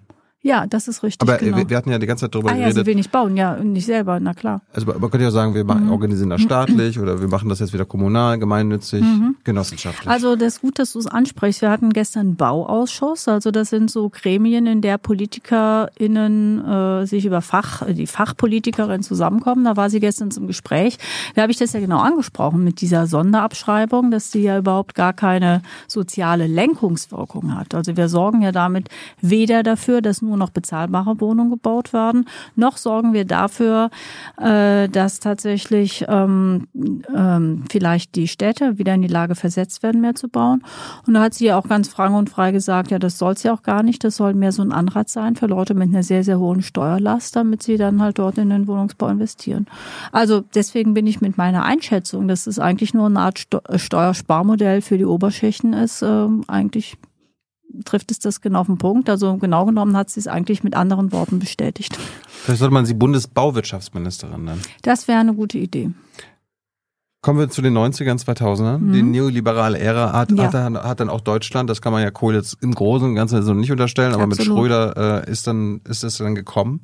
Äh, die Privatisierung ging los, also die ganzen Mhm. äh, Ge- Genossenschaften, die kommunalen, äh, wurden verkauft. Ne? Man musste ja irgendwie Geld und so weiter bekommen. Mhm. Selbst die Linken haben in Berlin mitgemacht. Ähm, Was ein großer Fehler war. Ein Riesenfehler. Woher, woher kam dieser Privatisierungswahn und äh, was hat das dann quasi, also warum ist das dann auch nochmal eine Sünde, weil es ja Teil deines Sündenregisters der deutschen Mhm. Wohnungspolitik?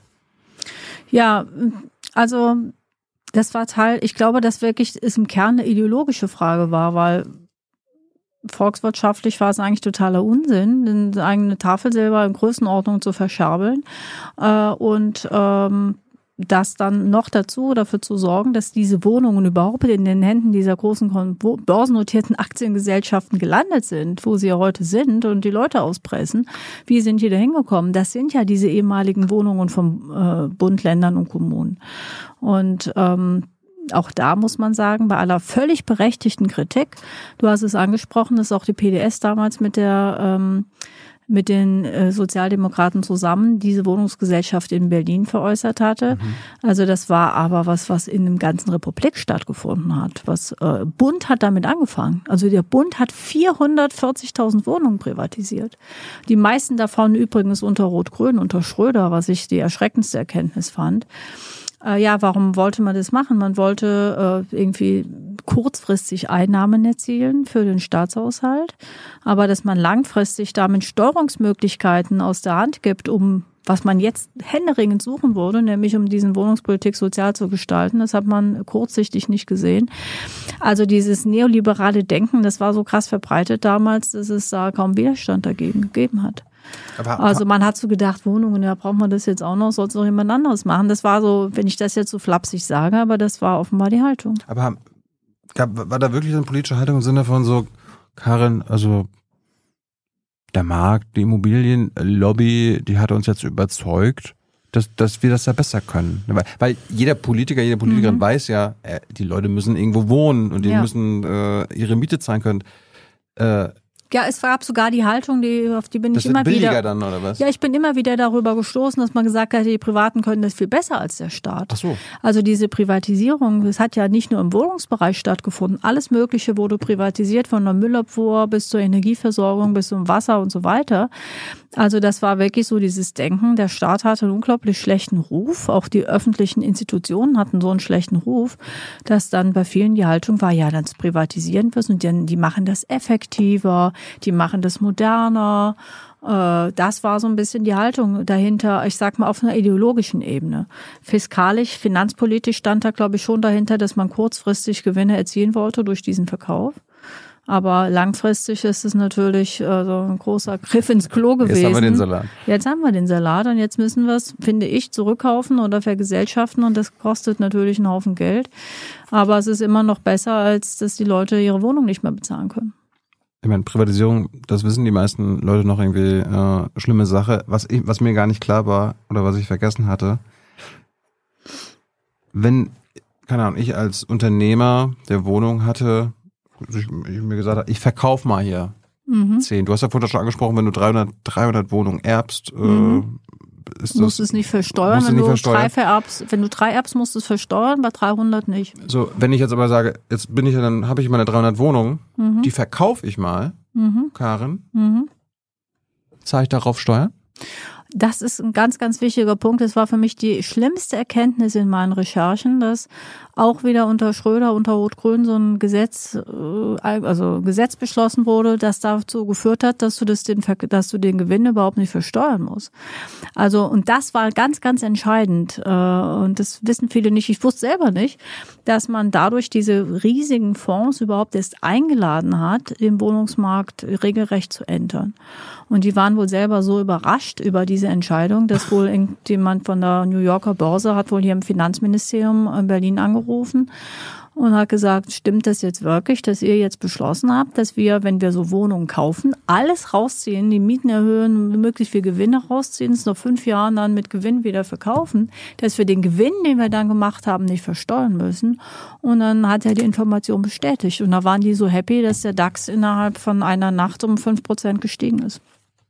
Wie wurde das begründet? Wie wird das begründet? Es ist immer noch so, oder? Ist immer noch so. Ja, es ist wirklich völlig absurd, je tiefer man sich da reingräbt und je tiefer man auch guckt, was, also die großen Fehler sind tatsächlich eher in der Finanzpolitik auch gemacht worden. Äh, Es ist wirklich völlig absurd. Wie wurde es begründet? Ähm, ja, man wollte ja privatisieren aus den genannten Gründen und man hatte ja gar keinen Käufer, weil wer kauft denn schon 60.000 Wohnungen auf einen Schlag? Und dann hat man eben diese großen Fonds, diese Private Equity Fonds, Hedgefonds nennt sich das, die hat man dann quasi eingeladen, dass sie den deutschen Wohnungsmarkt, Mietwohnungsmarkt entern und die haben das dann noch bereitwillig gekauft und haben genau das gemacht, äh, was sie nämlich auch mit Unternehmen machen, möglichst viel Gewinne rausschlagen, es dann wieder abstoßen und das Geld irgendwie an ihre Aktionäre verteilen. Aber das ist heute noch so. Es ist heute noch so. Es ist auch so, jeder Häuslebauer muss eine Grunderwerbsteuer zahlen, Ja. aber wenn Vonovia oder und Co., also als die noch diese großen Immobilien gekauft haben, die haben überhaupt keine Steuern darauf bezahlt, weil es da irgendwelche Steuerschlupflöcher gibt. Das nennt sich dann Share Deal. Äh, führt jetzt vielleicht im Detail zu weit, aber jedenfalls, die haben so riesige Steuerschlupflöcher, die dazu geführt haben, dass die ganz, ganz wenig Steuern zahlen. Und deswegen braucht man nicht nur eine andere Wohnungspolitik, sondern wir müssen dieses ganze Steuerrecht doch einfach mal vom Kopf auf die Füße stellen. Ich habe es ja schon gesagt, das Buch ist sehr lesenswert. Dankeschön. Ähm, vielleicht musst du nochmal wiederkommen, weil ich habe gefühlt jetzt auch nur die Hälfte der Sachen geschafft. Wir wollen ja auch noch mehr darüber sprechen, was man dagegen tun kann. Vielleicht haben wir Glück und in den nächsten zwei Jahren bis zur Bundestagswahl schafft diese Ampel das äh, alles mal umzudrehen. Da, also wenn ich eine Prognose wagen darf, das ist ganz bestimmt nicht passiert. Ich meine, das ist aus meiner Sicht eine der riesengroßen Enttäuschungen. Dass, äh, ich meine, wir erinnern uns alle noch diese riesigen Plakate, Kanzler für bezahlbares Wohnen, äh, wie Scholz sich da präsentiert hat und auch viele Mieterinnen und Mieter wahrscheinlich damit angesprochen hatten. Jetzt ist zwei Jahre ins Land gezogen, ist noch nichts ist passiert. Also wir haben den weder den Neustart im sozialen Wohnungsbau, diese Gemeinnützigkeit wurde versprochen, nicht eingeführt. Vom Miet, besserer Mieterschutz ist äh, weit entfernt. Und das, obwohl selbst diese Immobilienportale sagen, dass wir im Moment einen Mietenanstieg haben, der ähm, einzigartig ist in der Geschichte. Ich wusste gar nicht, dass es noch weiter nach oben geht, weil das geht ja schon seit sechs, acht Jahren so. In manchen Großstädten schon seit zehn Jahren. Also der Pfeil der Mietentwicklung geht immer weiter nach oben und noch nichts ist passiert. Ja. Und mir fehlt der Glaube, dass die Ampel daran was ändert. Zwei kurze letzte Fragen. Ähm, der, alle Gebäude in Deutschland müssen bis 2045 Häuser, Wohnungen und was es sonst nicht alles gibt Mhm. noch, klimaneutral sein. Also die müssen gedämmt sein und die müssen nicht mehr fossil geheizt werden. Schafft das unser Markt, unser aktueller Wohnungsbau? Also der Markt Immobilienmarkt? schafft es nicht und äh, ich meine, wir haben jetzt die letzte Stunde hauptsächlich über die, mehr oder weniger über die äh, Brutto, äh, über die äh, Kaltmieten gesprochen. Das Ja. heißt, wir haben über die Heizkosten noch überhaupt nicht geredet. Das kommt ja noch alles on top oben drauf. meinte ich, du musst mal irgendwann wiederkommen. aber das wollte ich genau, jetzt, das aber wollte ich jetzt nicht will nur, vergessen. ja, aber das ist auch ein ganz wichtiger Punkt, weil ähm, das setzt dem Ganzen ja auch noch das i-Tüpfelchen auf, weil das Wohnen wird eigentlich immer teurer, vor allem weil das Heizen immer teurer wird. Jetzt haben wir dieses Heizungsgesetz und aus meiner Analyse heraus ähm, wird es auch vor allen Dingen die Kosten auf die Mieterinnen und Mieter umlegen. Also wenn du nur eine Heizung äh, einbaust oder nur eine Wärmepumpe einbaust, dafür gibt es jetzt eine soziale Abfederung. Aber wenn dann nebenher auch noch gedämmt wird, dann kann sich im schlimmsten Fall äh, die, also ich sag mal, nehmen wir eine 80 Quadratmeter Wohnung, wenn es richtig hart auf hart kommt, kann die Miete sich um 240 Euro pro Monat steigen. Also das ist wirklich aus meiner Sicht eine tickende Zeitbombe. Wir müssen diese Klimaziele erreichen, aber es muss sozial anders organisiert werden, sonst treibt es die Leute aus den Häusern und äh, ja, irgendwann sicherlich auch auf die Straße. Letzte Frage, was mir aufgefallen ist. Äh, du hast ein Manifest in deinem Buch mhm. mit zehn Punkten, die du, ja. äh, die du forderst. Die Linken, also ihr als Partei, habt auch äh, mhm. Forderungen, nämlich zehn. Ja.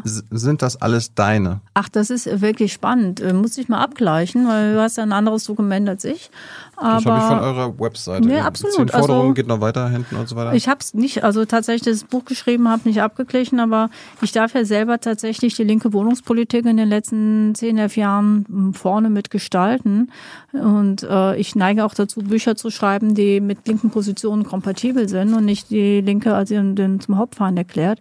Also wenn es da große Übereinstimmung gibt, dann würde mich das nicht wundern und natürlich auch sogar freuen.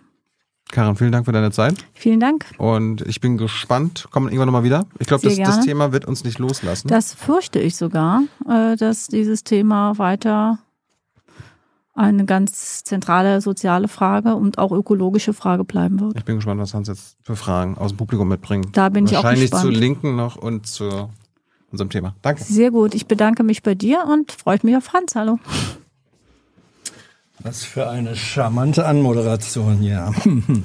ähm, um das zu sagen, die zehn Punkte äh, sind nicht identisch. Mhm. Ich habe es äh, verglichen. Ähm, einige sind wörtlich identisch übernommen, mhm. Ähm, in anderen die äh, Parteipositionen sind zum Teil äh, konkreter auf der Handlungsebene. Mhm. Also da sind keine Widersprüche drin, mhm. aber einiges, was du als Punkte nennst in deinem ja. Manifest, taucht da nicht auf. Vielleicht lohnt sich dann nochmal ein innerparteilicher äh, Arbeitskreis. So. Absolut. Ähm, es gab ich glaube, du hast bei denen, die das im Livestream verfolgen, äh, verfolgt haben und sich im Chat geäußert haben, ähm, da hast du bei einigen tatsächlich Aha-Erlebnisse, glaube ich, äh, erschaffen. Es gab ähm, eine Frage, die äh, in unterschiedlicher Weise von ziemlich vielen gestellt wurde. Wie kann man denn eigentlich eine erneute und neue Wohngemeinnützigkeit erreichen, die tatsächlich die Bedeutung hat, die, du hast das ausgeführt, historisch mal da gewesen war? Also ich bedanke mich für die Frage und das ist ganz wichtig, weil die Regierung hat ja versprochen, dass eine Gemeinnützigkeit kommen soll. Mhm. Ich würde jetzt nicht darauf wetten, dass sie kommt. Ich würde darauf wetten, dass wenn sie kommt, nur als so eine Art Nischenprodukt kommt. Also für vielleicht irgendeine alternative Wohnungsgenossenschaft. Denen sei das gegönnt. Aber was ich ja eigentlich will, dass wir wieder dieses Prinzip der Gemeinnützigkeit zum Leitprinzip auf den Wohnungsmärkten erklären und eben nicht den Profit als Leitprinzip.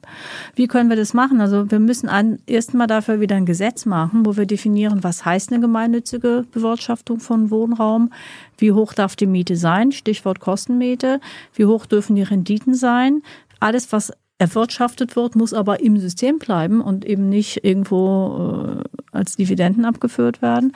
Also wir brauchen ein Gesetz und das andere ist, wir brauchen natürlich dann auch eine finanzielle Ausstattung. Sondervermögen wohnen. Sondervermögen wohnen, absolut. Mhm. Das ist genau das, was ich auch tatsächlich fordere, was auch der Deutsche Mieterbund fordert. Ähm, das äh, müsste jetzt eigentlich tatsächlich kommen. Mhm.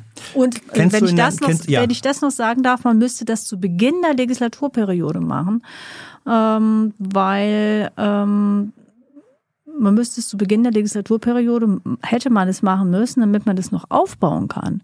Und wenn es überhaupt kommt, dann kommt es dann am Ende kurz vor Torschluss.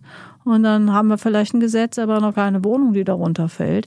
Also eigentlich müsste man jeden Euro Fördergeld und jede mhm. Steuererleichterung in den Aufbau von diesem gemeinnützigen Wohnungssektor stecken, um das auch attraktiv zu machen.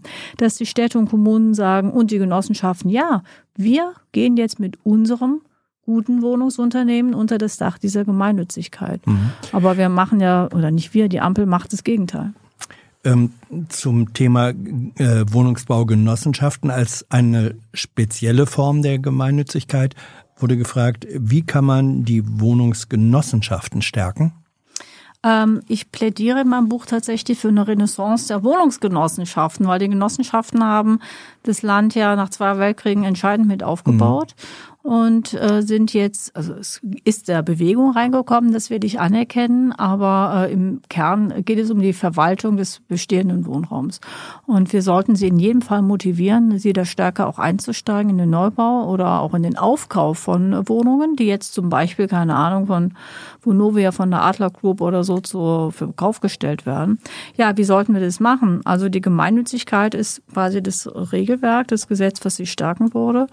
Aber äh, wir brauchen auch eine ganz gezielte Förderung von Genossenschaften. Die Regierung hat jetzt zum ersten Mal so einen Haushaltsposten eingeführt, Förderung von Genossenschaften.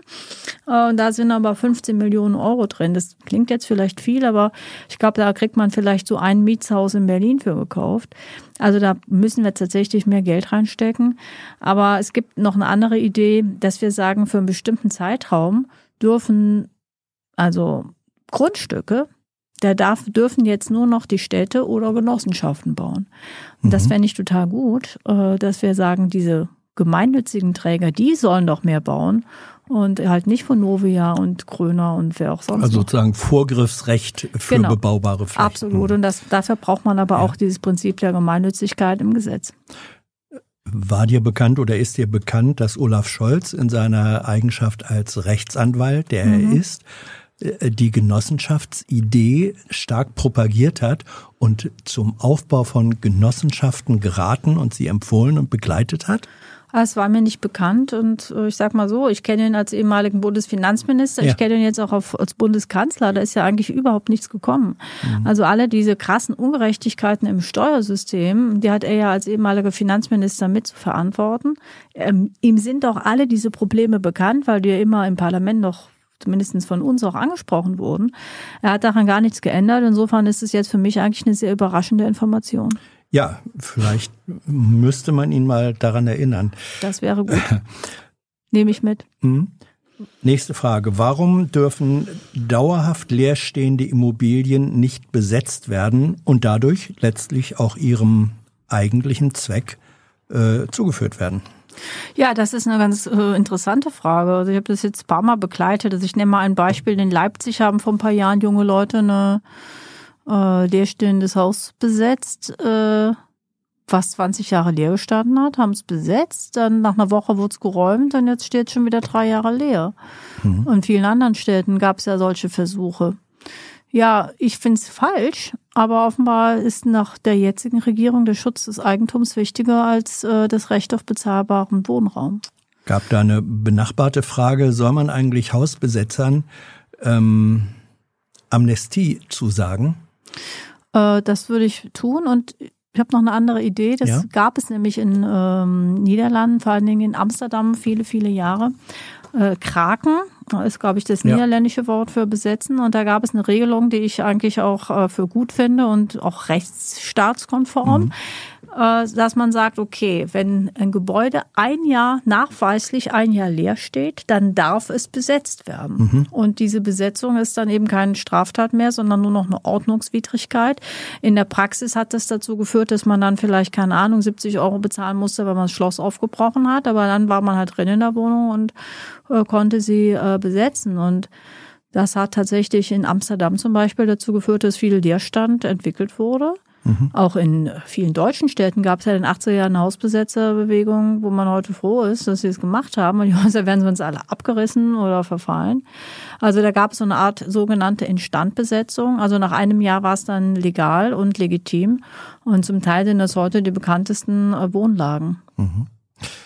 Und die bekanntesten, die begehrtesten. Ja, und jenseits dieser Sache, ähm, einfach wenn eine solche Legalisierung mhm. nach einmal, sagen wir, einem Jahr Leerstand, das wäre ja auch äh, ein Druckpotenzial an die Adresse der Eigentümer zu sagen, Leute, mhm. wenn ihr nicht jetzt was macht mit Absolut. eurem Eigentum, müsst ja. ihr damit rechnen, dass. Das ist eine, eine zusätzliche, wäre eine zusätzliche politische Funktion. Absolut. Also entweder muss dann der Eigentümer endlich was damit machen oder er dann, der muss es dann den legalen Mietvertrag geben, die dann das besetzt haben. Mhm. Nächste Frage. Denkst du, dass die Erfahrung der Kampagne DWE, also mhm. Deutsche Wohnenteignung, ähm, sich auf alle deutschen Großstädte übertragen äh, lässt und dass die Erfahrungen auch sinnvoll sind? Ähm, die Erfahrungen sind sinnvoll. Ich glaube, dass es sich nicht auf alle Städte übertragen lässt. Also zumindestens ähm, der Erfolg, den die Initiative hatte. Also ich mhm. weiß nicht, ob es jetzt alle ZuschauerInnen wissen. Es gab dann in Berlin die Volksabstimmung, ja. wo fast 60 Prozent ja, ja. der Leute gesagt haben, wir finden das, Gespräch finden schon das, erwähnt, genau, schon erwähnt. Ähm, da bin ich skeptisch, ob das äh, woanders auch, also Hamburg versucht es jetzt. Hamburg mhm. kann ich mir auch vorstellen von der Bevölkerung her, dass es vielleicht da auch mehrheitsfähig ist. Deswegen unterstütze ich das auch.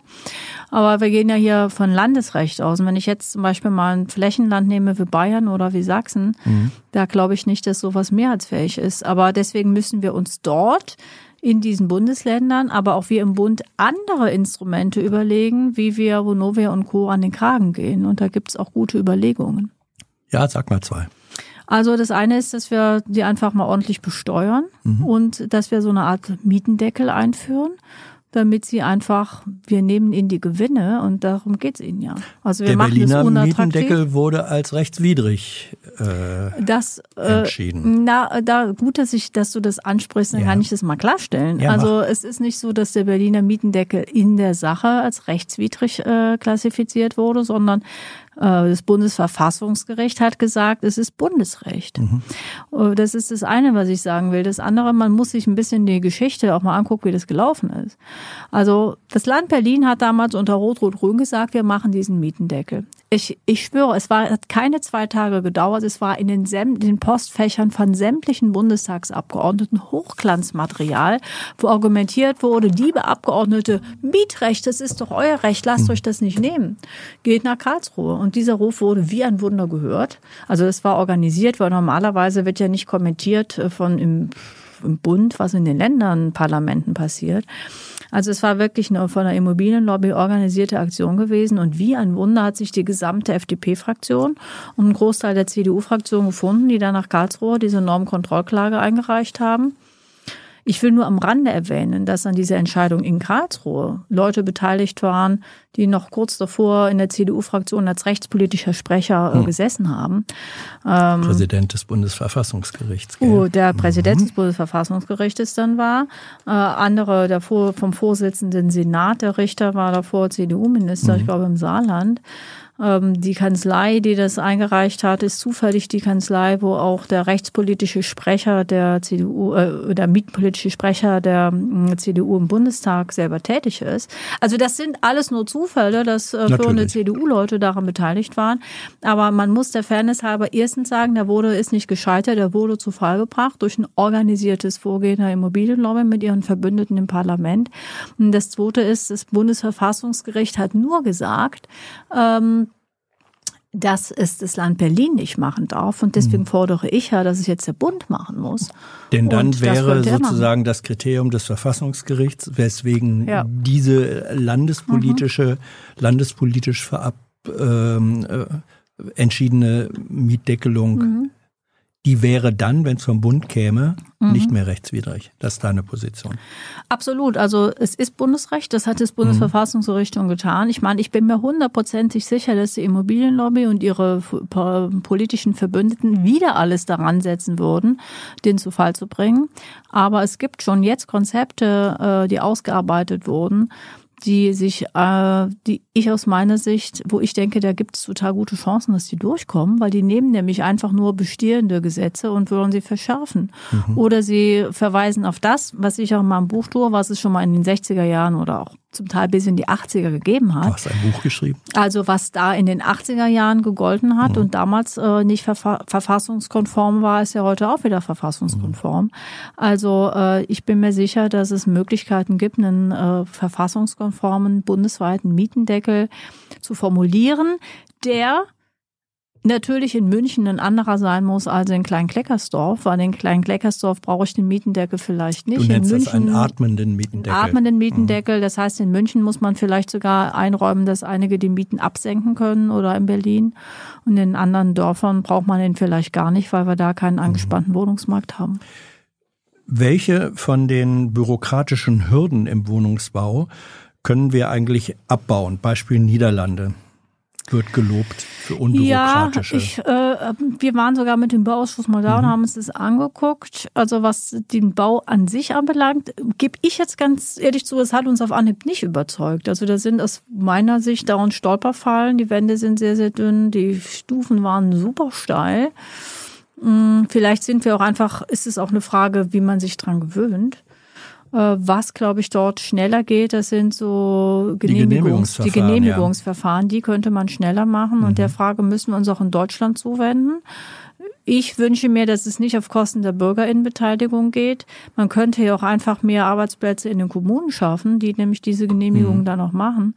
Aber ja, Deutschland liebt die Bürokratie und ein Regelwerk. Also an vielen Stellen kann man vielleicht ja auch mehr Verantwortung auf die kommunale Ebene geben, weil ich glaube, die können das schon ganz gut entscheiden. Konkrete Frage auf Berlin bezogen. Sollten große Freiflächen wie etwa Berlin das Tempelhofer Feld bebaut werden? Und ähm, wie sollen wir, erweiterte Frage, umgehen mit dem Thema Platzmangel in den Städten? Äh, ich habe schon mir gedacht, dass diese auch politisch sehr scharf, also heiß ja. diskutierte Frage kommt. Ich sag mal so, als der Flughafen Tempelhof geschlossen wurde, hatte der damalige Senat, SPD, CDU, einen Bebauungsplan vorgelegt, der aus meiner Sicht und aus der Sicht der Mehrheit der Bevölkerung völlig verkehrt war. Also sie haben eben nur einen geringen Anteil Sozialwohnungen dort vorgesehen, mhm. viel Gewerbe, ich weiß nicht, wahrscheinlich auch die x Mall und so. Und dann ist der eben gescheitert und das Volk hat entschieden, es soll nicht bebaut werden. Hätten Sie damals was Sinnvolles vorgeschlagen, hätten Sie vielleicht auch eine Mehrheit dafür bekommen. Also eine Art Randbebauung mit stärkerem Sozialwohnungsanteil. Genau. Jetzt ist es ja. aber so, dass wir dieses, diesen ja. Bürger, ähm, dass wir diesen Entscheidung haben ja. und ich guck's mir auch ab und zu mal an. Das ist ja wirklich was, was auch super gut angenommen wird ja. von der Bevölkerung, auch in Stadtteilen angenommen wird. Neukölln ist gleich nebendran, Tempelhof Schöneberg, wo es auch. Ein bisschen wie der Central Park. Ja, es gibt ja auch wenig Grünflächen mhm. und so. Ja, ja. Und auch da wohnen ja auch häufig Leute, die jetzt Durchschnitts- oder GeringverdienerInnen mhm. sind. Also ich habe jetzt nicht das Gefühl, dass wir da eine große leere Fläche haben, sondern es ist hier super belebt und jeder, der nach Berlin kommt, will aufs Tempelhofer Feld. Also ich sag mal so, ich würde erstmal schauen, welche Brachflächen Flächen haben, hat Berlin, die noch mhm. nicht bebaut wurden. Dieses ganze Thema leerstehende, ähm, spekulativer Leerstand ist noch nicht gelöst. Das ganze Frage, also ich weiß nicht, wie viele Quadratmeter Büroflächen und Behördenflächen hier leer stehen. Mhm. Ich würde mir denken, dass wir die Dächer bebauen sollen, wo das noch geht. Also es gibt, glaube ich, viele andere kreative Möglichkeiten und habe das Gefühl, das wird eher von den Konservativen so hochgejatzt, dass man jetzt nur noch auf dem Tempelhofer Feld neue Wohnungen bauen kann. Mhm. Wie stehst du zum Thema Wohnungsnot in Bezug auf Migration? Das wird ja politisch gern als Argument gegen Migration, ähm, beziehungsweise genauer gesagt gegen Aufnahme von Flüchtenden mhm. und ähm, Asylbewerbern genutzt. Ja, das ist natürlich vor allen Dingen die AfD, die so argumentiert. Mhm. Und ähm, das muss ich halt sagen, das ist ja auch die Partei, die überhaupt gar keinen konstruktiven Vorschlag macht, wie man sozialen Wohnungsbau macht. Also die wollen ja auch keinen sozialen Wohnungsbau. Also wir haben zum Beispiel vor ein paar Jahren mal das Grundgesetz geändert im Bundestag, wo wir also jetzt kompliziert, aber wenn wir das Grundgesetz nicht geändert hätten, dann würde es heute gar keinen sozialen Wohnungsbau mehr mhm. geben. Und äh, da haben alle Parteien, also von Linke bis CDU mitgemacht, letztere glaube ich eher zähneknirschend. Und die einzigen, die da dagegen waren, war die AfD. Und jetzt sagen sie ja, die Geflüchteten sind für die Wohnungsnot äh, zuständig. Das ist ja total absurd. Also deswegen, wir ja. brauchen mehr Sozialwohnungsbau für alle. Und äh, ich meine, ich versuche das ja wirklich nachzuweisen, dass wir eine ja, Geschichte von jahrzehntelangen Politikversagen haben, massive politische Fehler in dem Themengebiet, aber dass das größte Problem für die Wohnungsmarkt eben die Spekulation mit Immobilien mhm. ist und nicht die armen Leute, die jetzt irgendwie ein Dach über dem Kopf suchen. Ah, wir haben noch zehn Minuten. Okay. Äh, wie kann es sein, dass es in einigen Städten Wohnungsmangel und in anderen massiven Leerstand gibt? Wird gesagt, Beispiel Ruhrgebiet, da sei das mhm. so. Wie kriegen wir diese Regionen ähm, wieder attraktiver, beziehungsweise wie gleichen wir diese Disparität aus? Also das Thema haben wir im Ruhrgebiet, das Thema haben wir aber auch äh, beispielsweise in meinem Wahlkreis in, in Sachsen oder in vielen ostdeutschen Ländern auch, dass wir auf der einen Seite ich sag mal, die Deindustrialisierung von bestimmten Regionen haben und die ist auch politisch herbeigeführt worden. Mhm. Ähm, und was müssen wir machen? Also wir müssen sorgen, dass dort, wo Industrien weggefallen sind, neue Arbeitsplätze entstehen und auch neue Arbeitsplätze für die gleichen Leute, also mhm. dass die ihre Qualifikation wieder einbringen können. Und da hat die Wirtschaftspolitik zu viel zu wenig eine Strukturpolitik Sodass bedeutet. Die nicht mehr sozusagen als, äh, als innergesellschaftliche Migranten äh, in andere Regionen müssen. Ganz genau. Oder einfach das Gefühl haben, wir werden gar nicht gesehen und uns alleine mit der Arbeitslosigkeit überlassen. Aber wir brauchen natürlich auch eine andere Stadt-Umland-Beziehung. Aber ich meine, das Bahnnetz ist ja genauso mhm. marode wie der Wohnungsbau. Ähm, man muss einfach da investieren, dass man zum Beispiel gute S-Bahn-Verbindungen in die nächste Großstadt hat im ländlichen Regionen. Also Infrastruktur, das wäre Infrastruktur, Infrastruktur Pendelmöglichkeiten, ähm, ja. aber auch insgesamt andere Leitbilder für die Städte, dass man äh, versucht, auch zum Beispiel kleines Gewerbe wieder äh, zu fördern. Also da gibt es einige Ansätze, aber man darf jetzt nicht davon ausgehen, dass es von heute auf morgen passiert. Aber ich bin sehr dafür, dass wir diese Region versuchen, wieder stärker politisch zu unterstützen und das Wohnen und Leben und auch Arbeiten da wieder attraktiver zu machen. Kann man Wohnraumbestand wieder zu Sozialwohnungen umwandeln? Du hast in, in deinem Manifest ist einer der Punkte, wir kaufen die Stadt zurück. Mhm. Ist das so ein Ansatz? Äh, ja, wir kaufen die Stadt zurück. Das war ein total guter Ansatz. Der ist leider gekippt worden, wieder einmal, wie ein Wunder von der Immobilienlobby. Die haben nämlich dieses sogenannte Vorkaufsrecht der Städte vor Gericht zu Fall gebracht. Und da war an der Stelle sagen, dass ich auch an dieser Stelle von der Regierung total enttäuscht bin, weil die haben gesagt, ja, wir prüfen das, oder SPD und Grüne sagen, wir wollen das, die FDP will es nicht. Mhm. Aber im Ergebnis zählt halt, dass sie es nicht wieder eingeführt haben. Und es wäre eigentlich genau das, was passieren müsste und was auch in der Vergangenheit viel mehr hätte passieren müssen, weil das habe ich ehrlich gesagt nie verstanden. Also, also theoretisch wäre es zukünftig durch andere politische Mehrheiten Absolut. machbar. Es wäre machbar. Ja? Man braucht dafür okay. eine andere Rechtsgrundlage, man braucht ja. auch mehr Geld. Und wenn ich das sagen darf, also in den letzten Jahrzehnten, also die ganze Welt war hier auf Shoppingtour auf dem Immobilienmarkt. Markt. Da habe ich mich immer schon die ganze Zeit gefragt, wenn alle Wohnungen kaufen, weil man da so viel Geld mitmachen mhm. kann, ja, warum kaufen denn dann nicht die Städte, der Bund und die Länder? Also der Bund hätte das Geld dafür geben müssen, um sie vom Markt zu nehmen und einer gemeinwohlorientierten zu vermieten. Hm. Eine kritische Stimme gegenüber dieser stärkeren, ich nenne es jetzt mal, Vergesellschaftung äh, von Wohnraum. Mhm das Argument ist, ein Großteil der deutschen Vermieter sind Privatpersonen und keine reichen Investoren. Viele finanzieren damit die Alters, ihre persönliche Altersvorsorge. Wie erzeugt man diese Vermieter von deinem Konzept oder deinen konzeptuellen Ansätzen? Na, was ich vorschlage, das ist ein sogenanntes Fair-Mietergesetz, mhm. also fair wie äh, gerecht. Ja. ja. Ähm, und äh, ich glaube, dass es möglich ist, die Interessen von klein, also jetzt mal grob gesprochen, da gibt es sicherlich auch Ausnahmen, aber dass man die Interessen von Kleinvermietern mit denen der Mieterinnen und Mieter übereinkommen kann. Ich würde mich gerne konzentrieren, also hauptsächlich konzentriere ich mich meiner Kritik an diese Preistreiber auf den Wohnungsmarkt. Das sind die Konzerne, aber das sind eben auch diese großen, diese große mhm. organisierte Wohnungswirtschaft. Und es ist aber ein sensibler Punkt, äh, weil da wird immer Oma Elsa angeführt von den Konservativen. Ja, es gibt, es und die gibt es ja auch. Und deswegen Tat, sage ja, ich, wir müssen Oma ja. Else ernst nehmen, aber in ihren realen Problemen ernst nehmen und eben nicht nur als ein Alibi benutzen, äh, die ins Feld geführt wird, um besseren mhm. Mieterschutz äh, zuzuwenden. Also wenn ich Beispiel nennen darf, ich habe ein Konzept vorgeschlagen, Wohnungstausch. Ja, das wurde auch gefragt. Ja. Ähm, hier konkret Wohnungstausch von mhm. Senioren und jungen Familien. Ist mhm. das das?